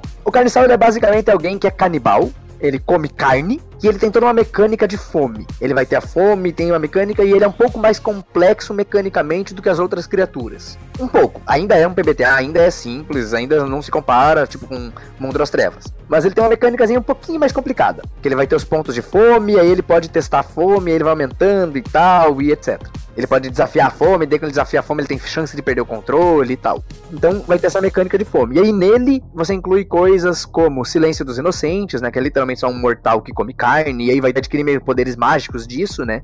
De comer carne. Você pode jogar uma parada meio médico e monstro. Você pode jogar uma parada meio endigo, abominável homem das neves, que é mais monstruosão. Ou você pode jogar uma parada meio Frankenstein, zumbi, que é mais morto-vivo sabe? Então um dos perfis que ele tem é o perfil zumbi, que você é morto-vivo. Tokyo Ghoul, quem sabe, né? É, eu conheço, nunca assisti, mas eu conheço o Tokyo Ghoul. Me falaram muito dele. Até que eu pretendo assistir o Tokyo Ghoul para tirar inspirações e referências de lá pro Carniçal quando eu for fazer, né? Ah, é, eu não sei se você vai querer deixar isso em off, mas uma referência que poderia ser usada, quem sabe? Não lembro o nome correto, mas é Kaguja, Kaguja, alguma coisa assim, que é um gol que se alimenta de outros gols. Mas é só ideia, tô jogando a roda. Exato, é que assim, eu já mexi a base da mecânica do Carniçal, mas eu não trabalhei nele porque ele é extra, eu tô focado em fazer as coisas do livro normal, né? Eu só parei porque eu, tinha, eu tive a ideia da mecânica, tá, a ideia foi muito legal, eu falei, cara, tem uma mecânica muito legal. Parei e comecei a trabalhar nele. Antes de começar o Gárgula, antes de começar o Demônio, antes de começar o Anjo, eu fui lá e fiz o Carniçal. Parece que você tem um sistema organizacional de trabalho muito parecido com o meu. É que trabalho criativo, né? Não tem como, você vai onde a inspiração te leva. Eu tento manter o foco, mas às vezes a inspiração surge, eu não podia perder aquelas ideias, né?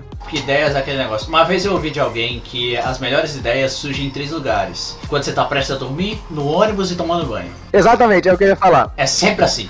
É sempre quando você tá longe de um computador que você pode anotar elas. É, inclusive, isso é engraçado, porque Harry Potter, a ideia inicial do Harry Potter surgiu quando a J.K. Rowling estava esperando um trem. Só que ela não tinha caneta nem papel. Mas enfim, as melhores ideias vêm nos locais onde você não pode perder elas. Você tem que gravar isso na tua mente para escrever mais tarde. Beleza, então uma das criaturas, né, que eu falei, vai ser esse carniçal, que é uma amálgama de várias outras. Outro tipo de criatura é uma criatura que eu não vou lembrar o nome dela, mas é porque eu pesquisei. Tem uma lenda de índios da Amazônia que tem um nome dessa criatura. Eu tenho anotado, mas eu não vou lembrar agora de cabeça. Mas é basicamente o monstro da lagoa, daquele filme clássico da Universal. E aí você pode pegar as influências, pode pegar as referências, né? Tipo o monstro da lagoa e outras coisas que são inspiradas no monstro da lagoa, como a forma d'água, né? O filme, ou então o Abe Sapien do Hellboy. Mas essa vibe. É a vibe daquele humanoide meio peixoso, meio coisa aquático e tal. E tem um mito brasileiro chamado, acho que é Negro d'Água, alguma coisa assim, só que eu acho que não é esse não que você tá se referindo. Não, não, não. Esse que eu tô falando é de uma tribo indígena da Amazônia. Sim, sim. É porque esse aí vem especificamente de um africano, né? Um escravo que veio pra cá e se afogou e aí virou. Sim. Isso, só que aí já é outro mito. Mas ele poderia entrar em influência do tipo, em referência, alguma coisa assim, sabe? Uh, mas beleza, então tem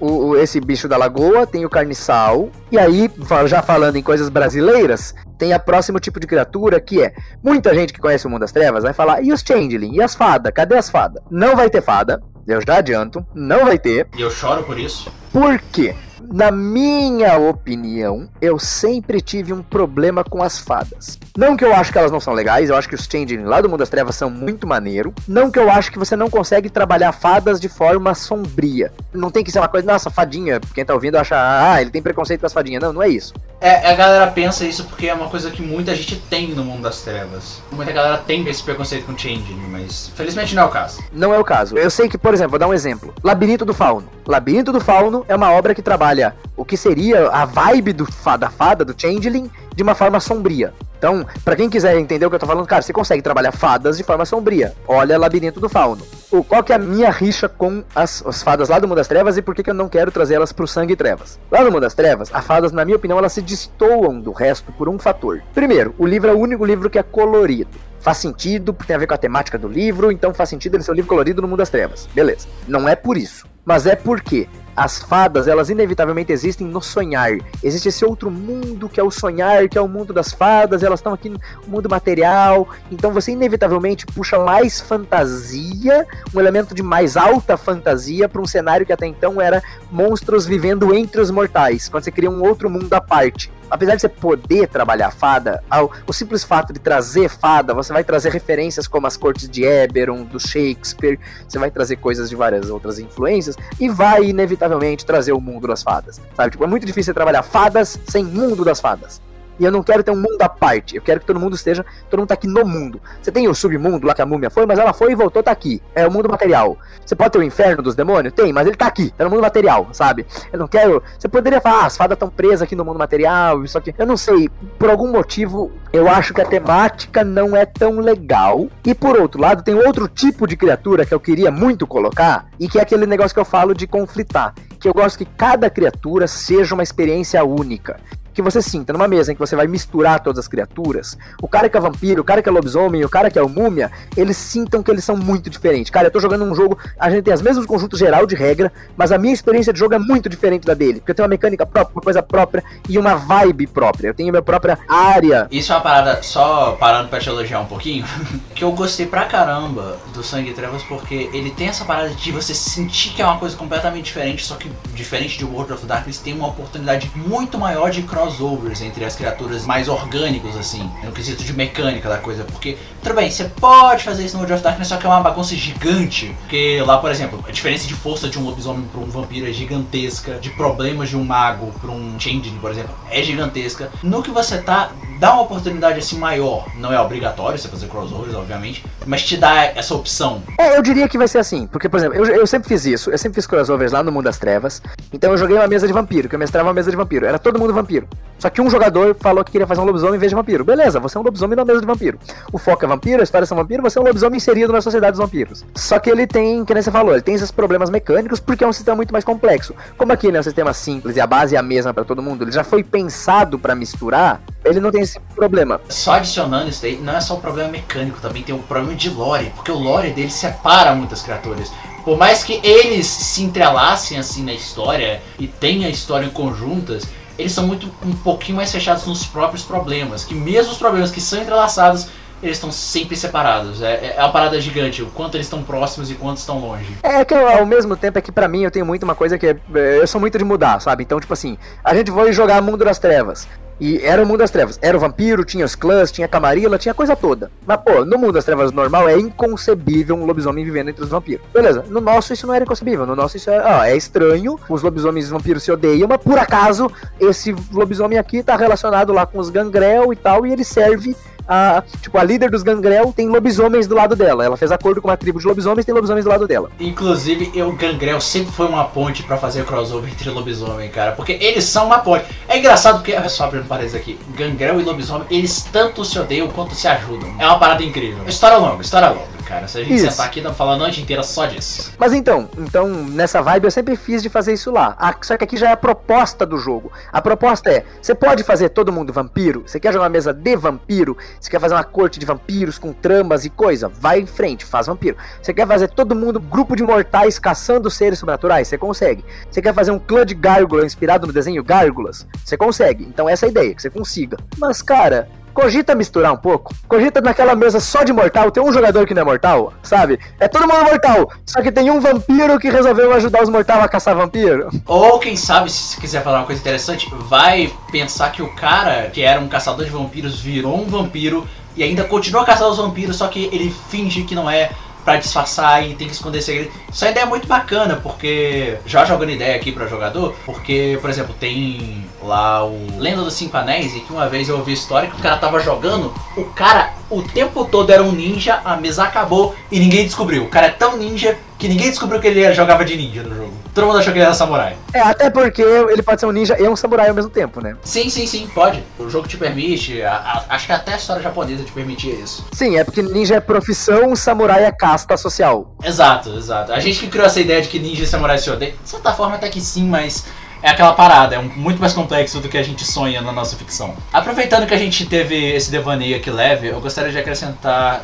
duas coisas, se eu lembrar a segunda, porque agora eu só lembrei a primeira. A criatura homem-peixe que você tinha se referido era o Ipupiara. Talvez seja, talvez seja. É porque o Homem-Peixe lá é dos povos tupis, é o nome dele. É, eu acho que é isso aí mesmo. Eu acho que é isso aí Inclusive, tenho até um registro histórico do encontro com o Ipupiara. Bom, provavelmente deve ser falso, né? Mas ah, existe um registro histórico brasileiro do, do encontro com um tal de Ipupiara, de um Homem-Peixe lá. Só que na minha cabeça é um homem peixe gigante, mas isso depende, depende do mito, depende da lenda, eu não posso te dar certeza, é aquele negócio, não vou dar a palavra final aqui. É, mas a ideia é pegar o nome para dar o nome dessa criatura, porque no filme ele só é conhecido como monstro da lagoa. Eu esqueci agora a segunda coisa. Vamos voltar agora lá pra criatura. Você tá falando ali das fadas. E aí o que eu falei? Eu gosto de ter essa parada de cada uma ter um espaço único, tanto tematicamente quanto mecanicamente. E aí tem uma criatura que eu queria colocar e ela iria conflitar com a fada. E aí, entre escolher essa ou a fada, eu preferi essa que é o Curupira. Ah, sim, sim, eu ouvi você falar sobre ele. Mas, cara, o Curupira, eu tô muito curioso para saber como é que o Curupira vai funcionar. É, vamos lá, algumas coisas. Primeiro, tem, uh, eu já citei aqui, tem um autor brasileiro chamado André Bianco. Gran... Nossa, grande Você comentou, a gente comentou lá no começo que teve o spoiler que você do, do meu livro. Eu nem considero spoiler, mas, mas beleza. É, é, tipo assim, é o poder de um personagem dos livros. Qual Ele é o poder foi um dos dele? primeiros escritores a fazer literatura fantástica aqui no Brasil, estreando com um livro autopublicado, O Sete, que é um livro sobre vampiros. É, eu não vou dizer que ele foi o primeiro, porque deve ter muitos autores que fizeram há muito tempo, mas ele foi o primeiro que fez sucesso, que, tipo, atingiu um nível de sucesso, assim, com fantasia brasileira, tipo, sendo brasileiro. Ele escreveu esses livros chamado O Sete, que conta a história de sete vampiros portugueses encontrados no Brasil, e aí o segundo livro, que é O Sétimo, que conta a história do sétimo vampiro, que não aparece no primeiro livro. Spoiler, o nome do título já te indica que se tem um livro chamado O Sétimo, é porque ele não estava no anterior. Então tem o sete e o sétimo. Depois desses dois livros, ele escreveu um livro chamado Senhor da Chuva, que é um livro sobre anjos e demônios lutando. Inclusive, tem uma habilidade no, na ficha do anjo chamada Senhor da Chuva. Inclusive, eu acho que ele tinha escrito essa história, a ideia dessa história, antes de fazer o set, mas a ideia do conceito do vampiro veio dessa história. É, exato. É. Inclusive, nessa história, né, no Senhor da Chuva, tem vampiro que são relaciona com os vampiros lá dos livros sétimo. Por isso que é no mesmo universo. E aí, depois disso, ele tem uma trilogia chamada Trilogia do Turno da Noite. São três livros, são os livros do Turno da Noite. O Turno da Noite é um turno de vampiros recém-criados por causa dos eventos lá dos livros dos sete vampiros. Então você acompanha esse grupo de quatro jovens que foram transformados em vampiros agora. E aí, nesses livros, no Turno da Noite, uma das tramas, isso é um leve spoiler, então para quem quiser, não é spoiler grave, mas é um spoiler. Eles, no terceiro livro, eles vão pra Amazônia, onde eles encontram curupiras como uma raça, não como o Curupira. É como se fosse uma raça de criaturas, são os Curupiras. E aí eu tirei de lá a ideia de fazer. Porque eu falei, cara, eu queria puxar. E o mais engraçado é que eu tive essa ideia. Eu falei assim, poxa, seria maneiro por causa do livro. Todo mundo vai achar que não é. Todo mundo vai achar que é outra coisa, é a referência. Mas não foi. Eu tava fazendo o Curupira. Quando eu tava desenvolvendo já o coisa, eu comecei a pensar, falei, tava pensando quais iam ser as criaturas. E aí eu tava pensando se eu colocava ou não fada e tal. E aí eu pensei no Curupira. Eu falei, poxa, puxar os Curupira lá dos livros do Bianco como uns caras relacionados à natureza, então mexer com fauna, flora e coisa assim. E eu falei, pô, você vai ter o cara que mexe com fauna, flora e coisa assim, esse cara vai entrar em conflito com a fada, que provavelmente vai ter uns poderes relacionados a isso. Então eu acho que não vai ter espaço para os dois, os dois vão competir por espaço. Eu falei, cara, fada é legal, mas tem todas as rixas que eu tenho com ela, que nem eu falei que eu acho que não encaixa tanto no, no mundo das trevas e tal, então dá para trabalhar sombrio? Dá. Mas eu, eu tava com o pé pouco atrás. Será que eu colocava ou não? Tava pensando em colocar elas não no livro base. Peraí, peraí, peraí. Você tá com o pé pra trás pra colocar o Curupira? não, a fada. não, cara, na moral. Essa piada foi pronta. É, eu tava com o pé atrás pra colocar a fada. Então, o meu pé já tava atrás, por isso eu tava inclinado pra ir pro Curupira. Exatamente. Mas eu vou te falar, cara, eu sempre tive uma parada com o Curupira. Eu sempre adorei o Curupira, mas a parada de ter os pés virados pra trás me dava um toque, cara, sempre. Mas é a ideia. A ideia é ser meio bizarro. Exato. Eu sempre desenhei ele com os pés pra frente. Porque me deixava muito confuso, cara. Eu preferia ele com o pé pra frente. Aí nas minhas histórias eu contava que o pé dele é pra frente, mas a pegada dele é pra trás. Eu, na minha meu coração era assim, funcionava. É, não, eu gosto do lance do pé pra trás justamente por ser estranho, por ser bizarro. É. Imagina ver um Curupira correndo, você não vai ficar confuso, cara. E quando o Curupira faz moonwalk, ele anda pra frente ou vai pra trás? Vai ficar aí o questionamento pra vocês. Ele continua andando pra frente e fazendo, só que ele parece que ele tá andando normal em vez de andar moonwalk. Mas beleza, então qual que é a vibe? Eu até pensei assim, cara, eu podia colocar fada como uma criatura, e aí eu tava pensando, ó, eu acho que ela não vai entrar no livro base, porque eu acho que foge um pouco da temática. Então, não vou colocar no livro base, mas vou deixar com uma meta extra. E aí, se bater, vai ser uma meta extra que vai ser assim, ó. Você compra o livro, tem as criaturas do livro e tem as meta extra que você ganha para poder jogar com elas, mas é uma coisa à parte. Então não tá lá na base da parada. Não que eu acho que é legal, mas é porque eu acho que ela foge um pouco da temática. E pra galera que tá com medo e vai achar, ah, pô, mas eu queria jogar com Change, não sei o que, cara, fica tranquilo. Alguém vai fazer um suplemento para isso. E se eu não fizer, deixa que eu faço. É, ou se ninguém fizer, você mesmo faz. É super fácil e vai ter o guia de criação, vai lá e faz. Mas enfim, então, eu tava pensando, eu pensei, ah, talvez eu pudesse colocar a fada como uma criatura e um dos perfis da fada ser o Curupira. Mas eu prefiro, falei, prefiro Curupira. Colocar o Curupira vai ser uma coisa tipicamente brasileira. Eu acho que por ser brasileirão, por ser da, da cultura brasileira, vai ser legal dar um destaque para ele como uma criatura, inspirado lá no Derevianco, que eu falei, que foi a inspiração. Vou fazer o Curupira como uma, uma criatura extra, relacionada à natureza, vai pegar essa vibe toda da, da fauna, flora, defensor da natureza e tal. E esquece fada. Aí eu vou pegar o Curupira, porque eu acho mais legal. Então é por isso que eu escolhi não ter fada, por ter o Curupira. E aí, quando eu decidi isso, mais ou menos menos um mês depois que eu tava já decidindo isso, lançou um seriado brasileiro chamado Cidade Invisível. Esse seriado é uma das coisas mais maravilhosas já feito no Brasil e foi comentado lá no podcast RPG que deve sair na semana seguinte a esse, teoricamente vai ser, mas o podcast posterior esse vai ser sobre RPG, a gente falou sobre ele e cara, essa série é uma esperança tão grande pro Brasil como obra cultural e também deu uma esperança muito grande que a gente comentou naquele podcast de sair uma série ou um filme sobre o set. Que sinceridade seria perfeito, cara. Daria muito o, certo. No caso do set em específico, eu sei que o André Bianco tentou fazer uma série do turno da noite e ele não conseguiu. Ele chegou a gravar piloto, mas ele não conseguiu vender para nenhum canal. Mas era outro cenário, antigamente era outro cenário. Eu acho que tipo não existia Netflix, não existia, era outra parada. Cara, hoje eu falo que ele consegue, cara. Eu acho que hoje em dia ele conseguiria, mas eu não sei se a experiência não deixou ele meio sem vontade de tentar, porque ele investiu dinheiro no piloto, sabe? Sim. Pô, André, vamos lá, cara. Vai na fé, Mas eu cara. gostaria muito, eu gostaria muito, acho que tem potencial. Mas eu acho que nem o 7 e o sétimo, eu acho que o Turno da Noite tem mais potencial pra série. Ah, por mim dá pra fazer tudo, assim, como um conjunto. Fazer um filme do 7 e aí o Turno da Noite como série. Pô, excelente. Eu tenho que também terminar de ler os livros dele. Mas vamos voltar então. A Cidade Invisível, ela vai ter essas criaturas, né? Tem o Boto, o Curupira, tem várias criaturas e tal, numa parada brasileira, meio uma vibe meio deuses americanos. É, e sério, tá, galera? Não esquece é. aquelas gracinhas que tu viu na escola. Porque a escola vende o folclore brasileiro tão merda, cara, tão merda. É, mas até aí você vê o próprio folclore dos outras cidades. Só você olhar para, por exemplo, os contos, tipo, do Rapunzel, dos negócios original e o que é vendido nos livrinhos de. É verdade. A Disney estragou muitas histórias de terror. Os folclores são meio sombrio e aí a galera meio que conta de forma infantil para as crianças. Isso é no mundo inteiro. É, bom, acho que a Grécia não fez muito isso, mas tudo bem.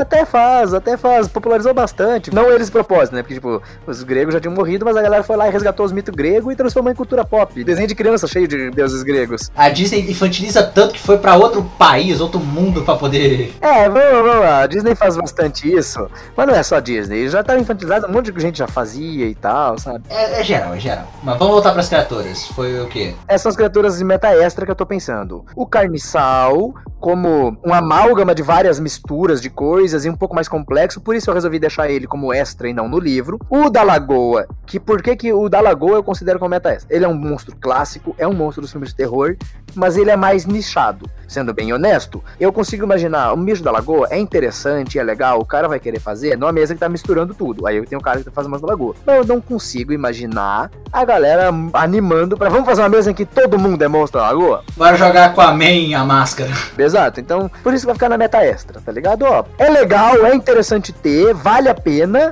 mas se eu tenho espaço para limitado, eu prefiro colocar os outros que são mais legais, têm mais potencial no livro base, sabe? A minha ideia é toda essa. Se isso aqui é muito icônico ou muito legal, fica no livro base. Isso aqui é legal, mas é meio de nicho ou foge um pouco da temática, então fica de meta extra. É um extra, é uma coisa que você joga. Então esse é meu critério. Eu sempre tenho essa de não cortar nada de conteúdo essencial do livro. E aí tem espaço, tem que escolher o que vai ter ou não vai ter, né? De acordo, de acordo. Até Changeling tem isso um pouquinho. Então são Carniçal, Mãos da Lagoa, o Curupira, né, que entra no lugar da fada, pra entrar como cara da natureza e tal. Aí o quarto é Yokai. Aí entra o Yu Hakusho. É, na verdade eu tava mais pensando em Inuyasha. É, eu, tava, eu ia falar isso, é uma parada mais Inuyasha. Na verdade, Yu Hakusho também tem isso, só que os yokai de Yu Hakusho são vários e vários e vários diferentes. Mas esse aí seria mais pros homens fera, né? Homens Não, não, não. Então, eu, na verdade eu não sei. A ideia é puxar um tipo de criatura oriental e trabalhar uma criatura que é de folclore ou mitologia oriental. E aí eu pensei, pô, qual que é o melhor tipo de criatura que eu posso puxar? Yokai, porque basicamente para eles tudo é yokai, tudo é os, os espíritos lá, as coisas, né? É, tem as variações, tem os Majins, os Akumas, né? Mas em geral, assim, seriam os yokais. É, quase tudo yokai. Aí tem mil tipos de yokai diferentes, né? Tem. Dá pra fazer um jogo só de yokai. Tem yokai que é tudo. Tem yokai que é uma vela, tem yokai que é uma lâmpada, tem yokai. Que limpa banheiro, né? Inclusive tô precisando de um desse aqui em casa. Então, eu não sei, eu não sei ainda, não faço ideia como que eu vou abordar isso, qual que é o ângulo que eu vou adotar. Eu só tenho a ideia de fazer yokais pra puxar algo oriental, mas vai ser uma parada mais humanoides, com poderes místicos, sabe? E uma parada meio oriental, pra puxar isso. Então esses são os quatro tipos de criatura. E aquela que eu mencionei que tem a quinta, que eu já tinha ideia, mas que eu ainda não tinha, porque eu não tinha oficializado, Sendo revelado aqui com exclusividade. a editora Craftando, né, ela lança alguns livros, né? Eu tô lançando Sangue Trevas pela editora Craftando. Pra quem não sabe, eles têm outros títulos da Craftando é Kalimba, que é um RPG fantástico de fantasia africana, muito legal. É a segunda maior campanha de financiamento coletivo da história do Brasil. É incrível, ele é tipo fantasia africana. É você jogar numa África setentrional da época ali, na Idade Antiga, medieval, só que fantasia, com todos os mitos da África, bem estudado, bem maneiro, bem irado. É fantasia medieval, só que diferente. Pra quem gosta de fantasia medieval, é a mesma vibe, só que em vez das culturas europeias, a cultura africana, sabe? É bem legal. Inclusive eu sonhava com desse no Brasil, mas ainda assim é fantástico. Tem- até tem, na verdade. Tem, tem alguns, tem alguns. Tem a bandeira do elefante do Arara. É, não curti tanto esse sistema, mas é porque eu sou chato mesmo. É. mas vamos lá, prossiga. Qual é a criatura? Então você tem o Kalimba, né, que é um jogo da Craftando. Outro jogo da Craftando é o Orb de Libra, que esse é um D&D, né, tipo um D20 System, basicamente o sistema do D&D, só que é com o Brasil, que é o que você queria. Chama-se Orb de Libra, ele tá atualmente nos últimos dias de pré-venda. Se alguém tiver interesse, quando ele tá gravando o podcast, tá na pré-venda, ou dependendo de quando sair o podcast, tá na pré-venda, você ainda consegue pegar, dependendo, acabou, mas já tá na venda, você consegue comprar igual. Ele já foi financiado, já tá tudo, já tá pra ser entregue e tá na pré-venda. Ele é D20 System, então o mesmo sistema do D&D, né, BBA, aquela parada toda, só que com cultura brasileira. Então tem centauros gaúchos, tem uns Homem-Arara, sabe? Tem uns bichos da mitologia brasileira, de criatura. Tem Saci, por exemplo, de inimigo. Saci, inclusive, que é um demônio tenso demais, é um bicho assustador, cara, pra quem não sabe. Ele é tipo o Curupira reverso. Tudo o que o Curupira faz de bom, o Saci vai lá e estraga. No meu sistema eu pretendo puxar os Curupira pra você poder fazer uma vibe mais sombria do Curupira, sabe? Do tipo, aquele guardião da natureza que é, você se meteu aqui, mano. É o Capitão Planeta dos Infernos. Sabe o filme Predador? É aquilo que o Predador fazia com a galera.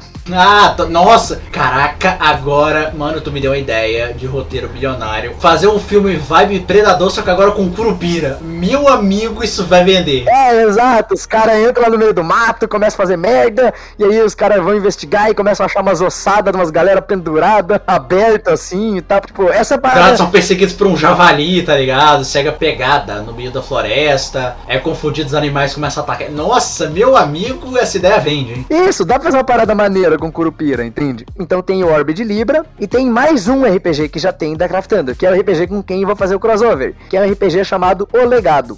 O Legado ele é um RPG de fantasia urbana também, assim como Sangue Trevas. Inclusive, originalmente eu podia ter lançado Sangue Trevas mais no começo do ano. Só que como a Craftando ia lançar o Legado, que é um RPG de fantasia urbana, pela mesma editora, a gente falou, vamos lançar o legado agora e deixar. Para não ter o conflito de interesses, né? Deixar um espaçamento entre os dois para lançar o Sangue Trevas. Eles não têm a mesma pegada, eles são pegadas bem diferentes, tanto mecanicamente quanto tematicamente. Então, o legado ele é fantasia urbana, mas ele é uma pegada assim: tem uma deusa da criação, e aí essa deusa tem o sopro da criação que vai para alguns mortais. Eu não tô muito a par, eu participei de alguns playtests, eu li um pouca coisa, mas como eu tava bem no meio do, da época que eu tava desenvolvendo o Sangue Trevas, eu acabei não tendo como me, aprofundar muito. Eu apoiei o legado, apoiei todos os jogos da Craftando, né? Uh, tanto que eu já era fã da editora antes da gente fazer essa parceria de lançar o Sangue e Trevas juntos, né? Eu sou amigão do Pirraça, que é o autor do Kalimba, uh, a gente lançou junto, sabe? Na mesma época, né? Quando ele lançou o Kalimba,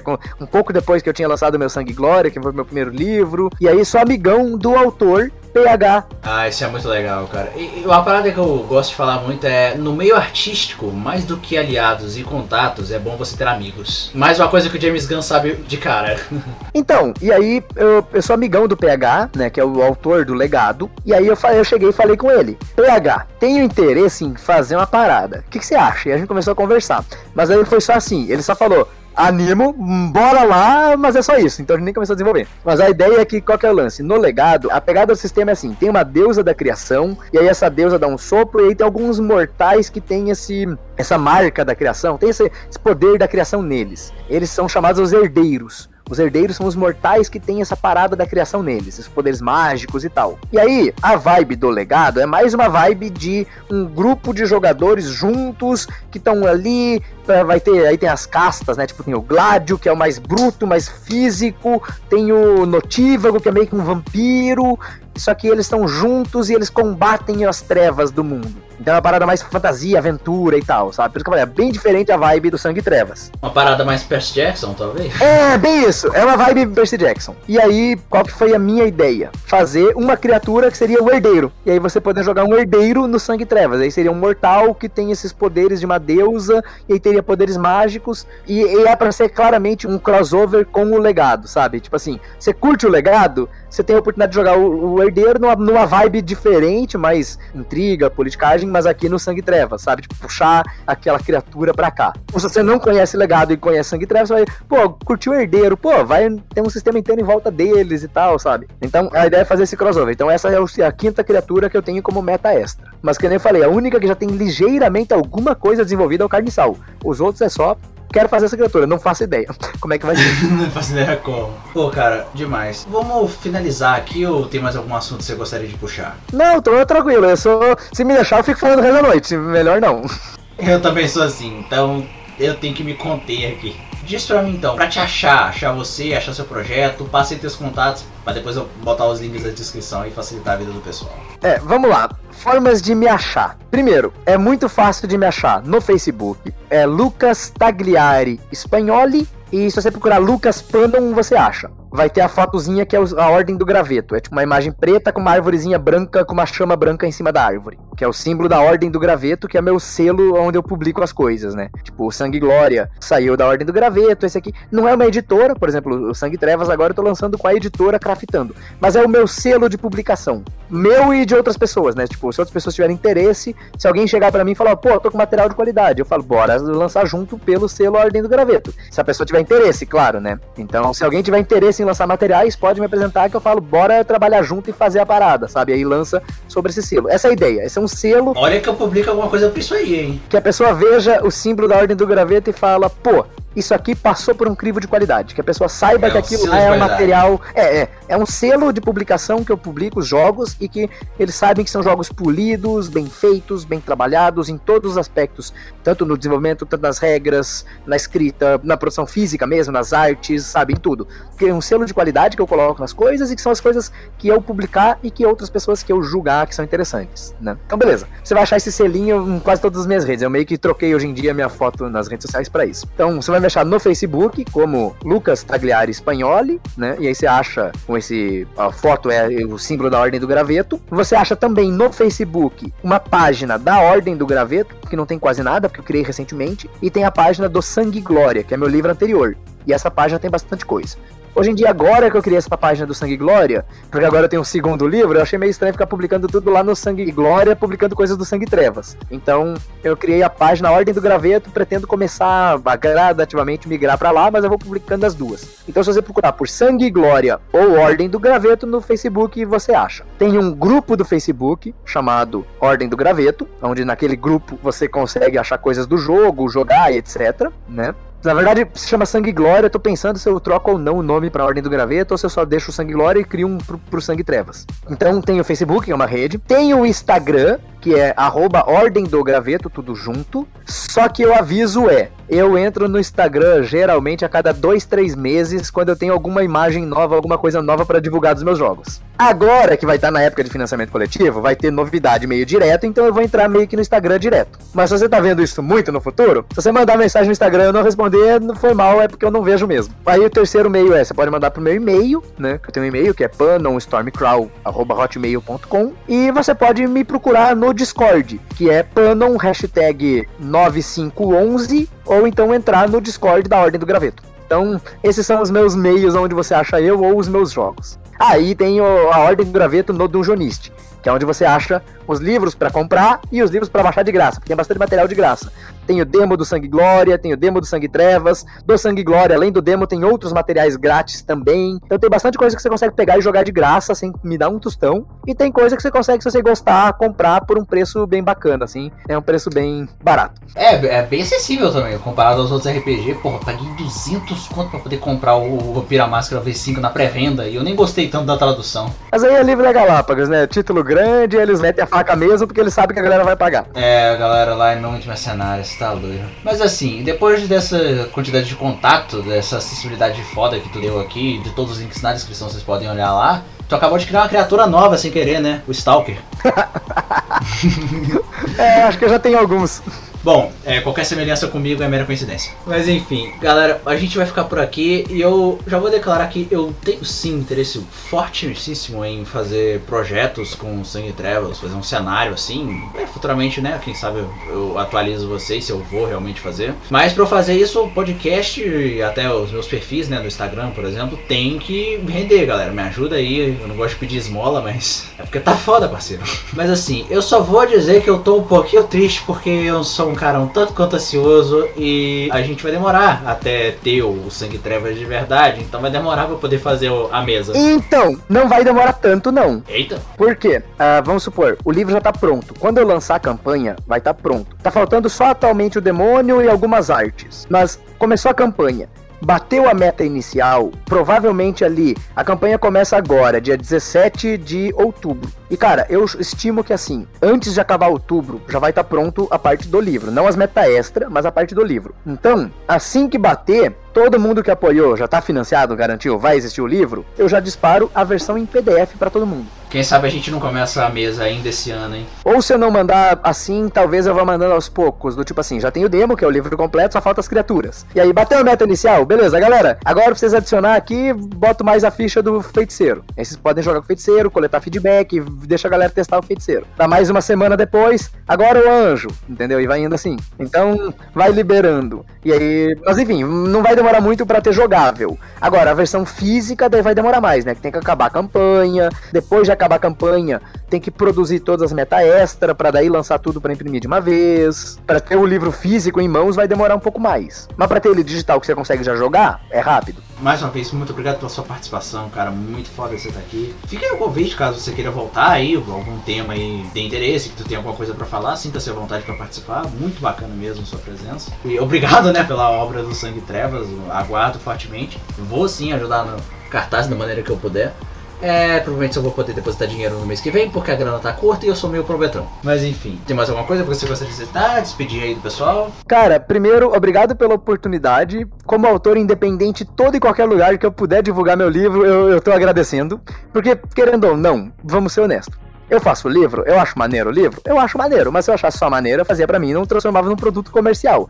Eu tô fazendo ele transformado num produto comercial é porque eu tô vendendo para as pessoas vão poder comprar, jogar e eu vou ganhar dinheiro. Então, como pra mim ganhar dinheiro e ter incentivo, porque o Sangue Trevas só existe por causa do sucesso que foi Sangue Glória. Porque eu já tinha desenvolvido Sangue Glória, né? Que nem eu falei, eu desenvolvia, mas era para mim, para jogar com meus amigos. E aí eu resolvi comercializar. Por quê? Porque eu fiquei desempregado, falei, pô, preciso de grana. Pô, tem um livro pronto aqui, já faz anos, bem polido, mó maneiro. Vou tentar publicar isso aqui, transformar num produto. E aí eu publiquei, deu certo, e falei, pô, vou continuar publicando outros, entende? Então, o Sangue Trevas, se ele for um sucesso, eu vou continuar no ramo. O próximo pode ser, sei lá, sangue cyberpunk, alguma coisa, sangue e óleo. É, na verdade, o próximo já tá feito, já tá terminado. Não é livro de RPG, é um board game chamado Crônicas de Sangue e Glória. Eu comecei a desenvolver ele junto com o Sangue e Trevas, eu comecei a desenvolver os dois em 2020. Por isso que quando foi aquele que eu lance que eu falei do legado, aí a gente falou assim: ah, beleza, então a gente deixa o Sangue e Trevas pro final do ano. Aí eu falei: ah, beleza, então eu deixo pra focar no Sangue e Trevas no final do ano e vou agora finalizar o, o jogo de tabuleiro. Caraca, mano, o cara faz um monte de projeto também. Me ensina como é que tu faz isso, porque eu não consigo. Não tem dúvida, basicamente é o que eu fazia. E em 2020 eu tava desempregado, então eu fiquei 2020 o tempo todo só trabalhando em fazer isso. Atualmente você tá fazendo o quê? Atualmente, é, eu sou, sou professor, né? Eu dou aula. Atualmente eu tô com aulas, né? Eu peguei um bom número assim de aulas, então eu tô dando aulas e tal nos colégios e eu desenvolvendo jogos. É isso que eu faço.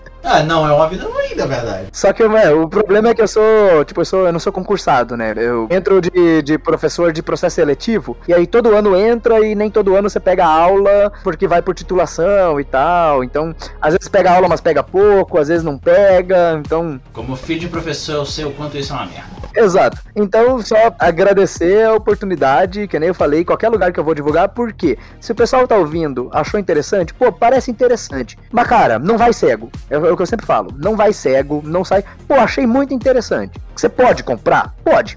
Agradeço muito. Mas tem um demo de graça. Porque é claro que eu vou falar bem do meu jogo. E não é nem porque eu tô querendo vender. Não é nem porque eu tô querendo vender. Por que, que eu vou falar bem do meu jogo? Porque eu que fiz ele. Ou seja, eu fiz ele como eu acho que deve ser feito. Se eu achasse que tinha que ser de outro jeito, eu fazia de outro jeito. Se eu achasse que ele era bom, eu não tentava vender. Então, se eu tô vendendo, é porque eu acho que o material é bom, né? Que o, que o livro é bom.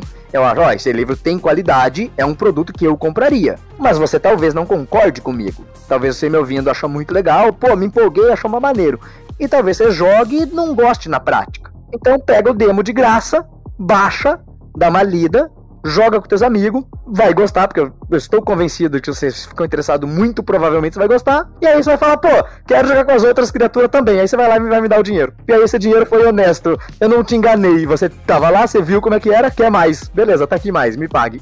Exatamente, eu concordo plenamente com você. E no pior dos casos, cara, quem for lá pra baixar a demo, o pior dos casos é, você vai ver e fala assim pô, interessante, mas eu não gostei de tal coisa, vou alterar isso aqui. O pior dos casos, você vai criar um RPG novo. Inclusive, eu disponibilizo os arquivos editáveis, né? Os arquivos que eu faço, eu faço em Word mesmo, né? As fichas, né? Que eu digo. Então você pode literalmente pegar as fichas e mexer nelas se quiser. Mexer, arrumar, mudar as coisas, mudar o texto, adicionar coisa, tirar coisa. Não que eu acho que precisa, eu gosto que eu tô oferecendo a, a ficha da forma que eu acho a melhor experiência possível. Teve bastante playtest, teve bastante coisa. Então é aquilo que eu sempre falo, você pode mexer? Pode. Mas dá uma olhada primeiro, entende a parada antes de sair mexendo, porque senão provavelmente você vai mexer e pode arrumar alguma coisa que, que era essencial ali, tá ligado? Então, tem a experiência primeiro, vê como que é, e aí sim vê o que você gosta e não gosta e ajusta pro seu gosto. Bom, galera, finalizando por aqui, não sei quanto que ficou no final, mas esse é provavelmente o podcast mais longo que eu já gravei, duas horas e meia aqui só de gravação, quase duas horas e quarenta só de gravação, mas foi muito legal, a conversa tá muito maneira, Panon, muito obrigado pela sua presença, e é isso, galera, e fiquem tranquilos, pois tudo pode dar errado.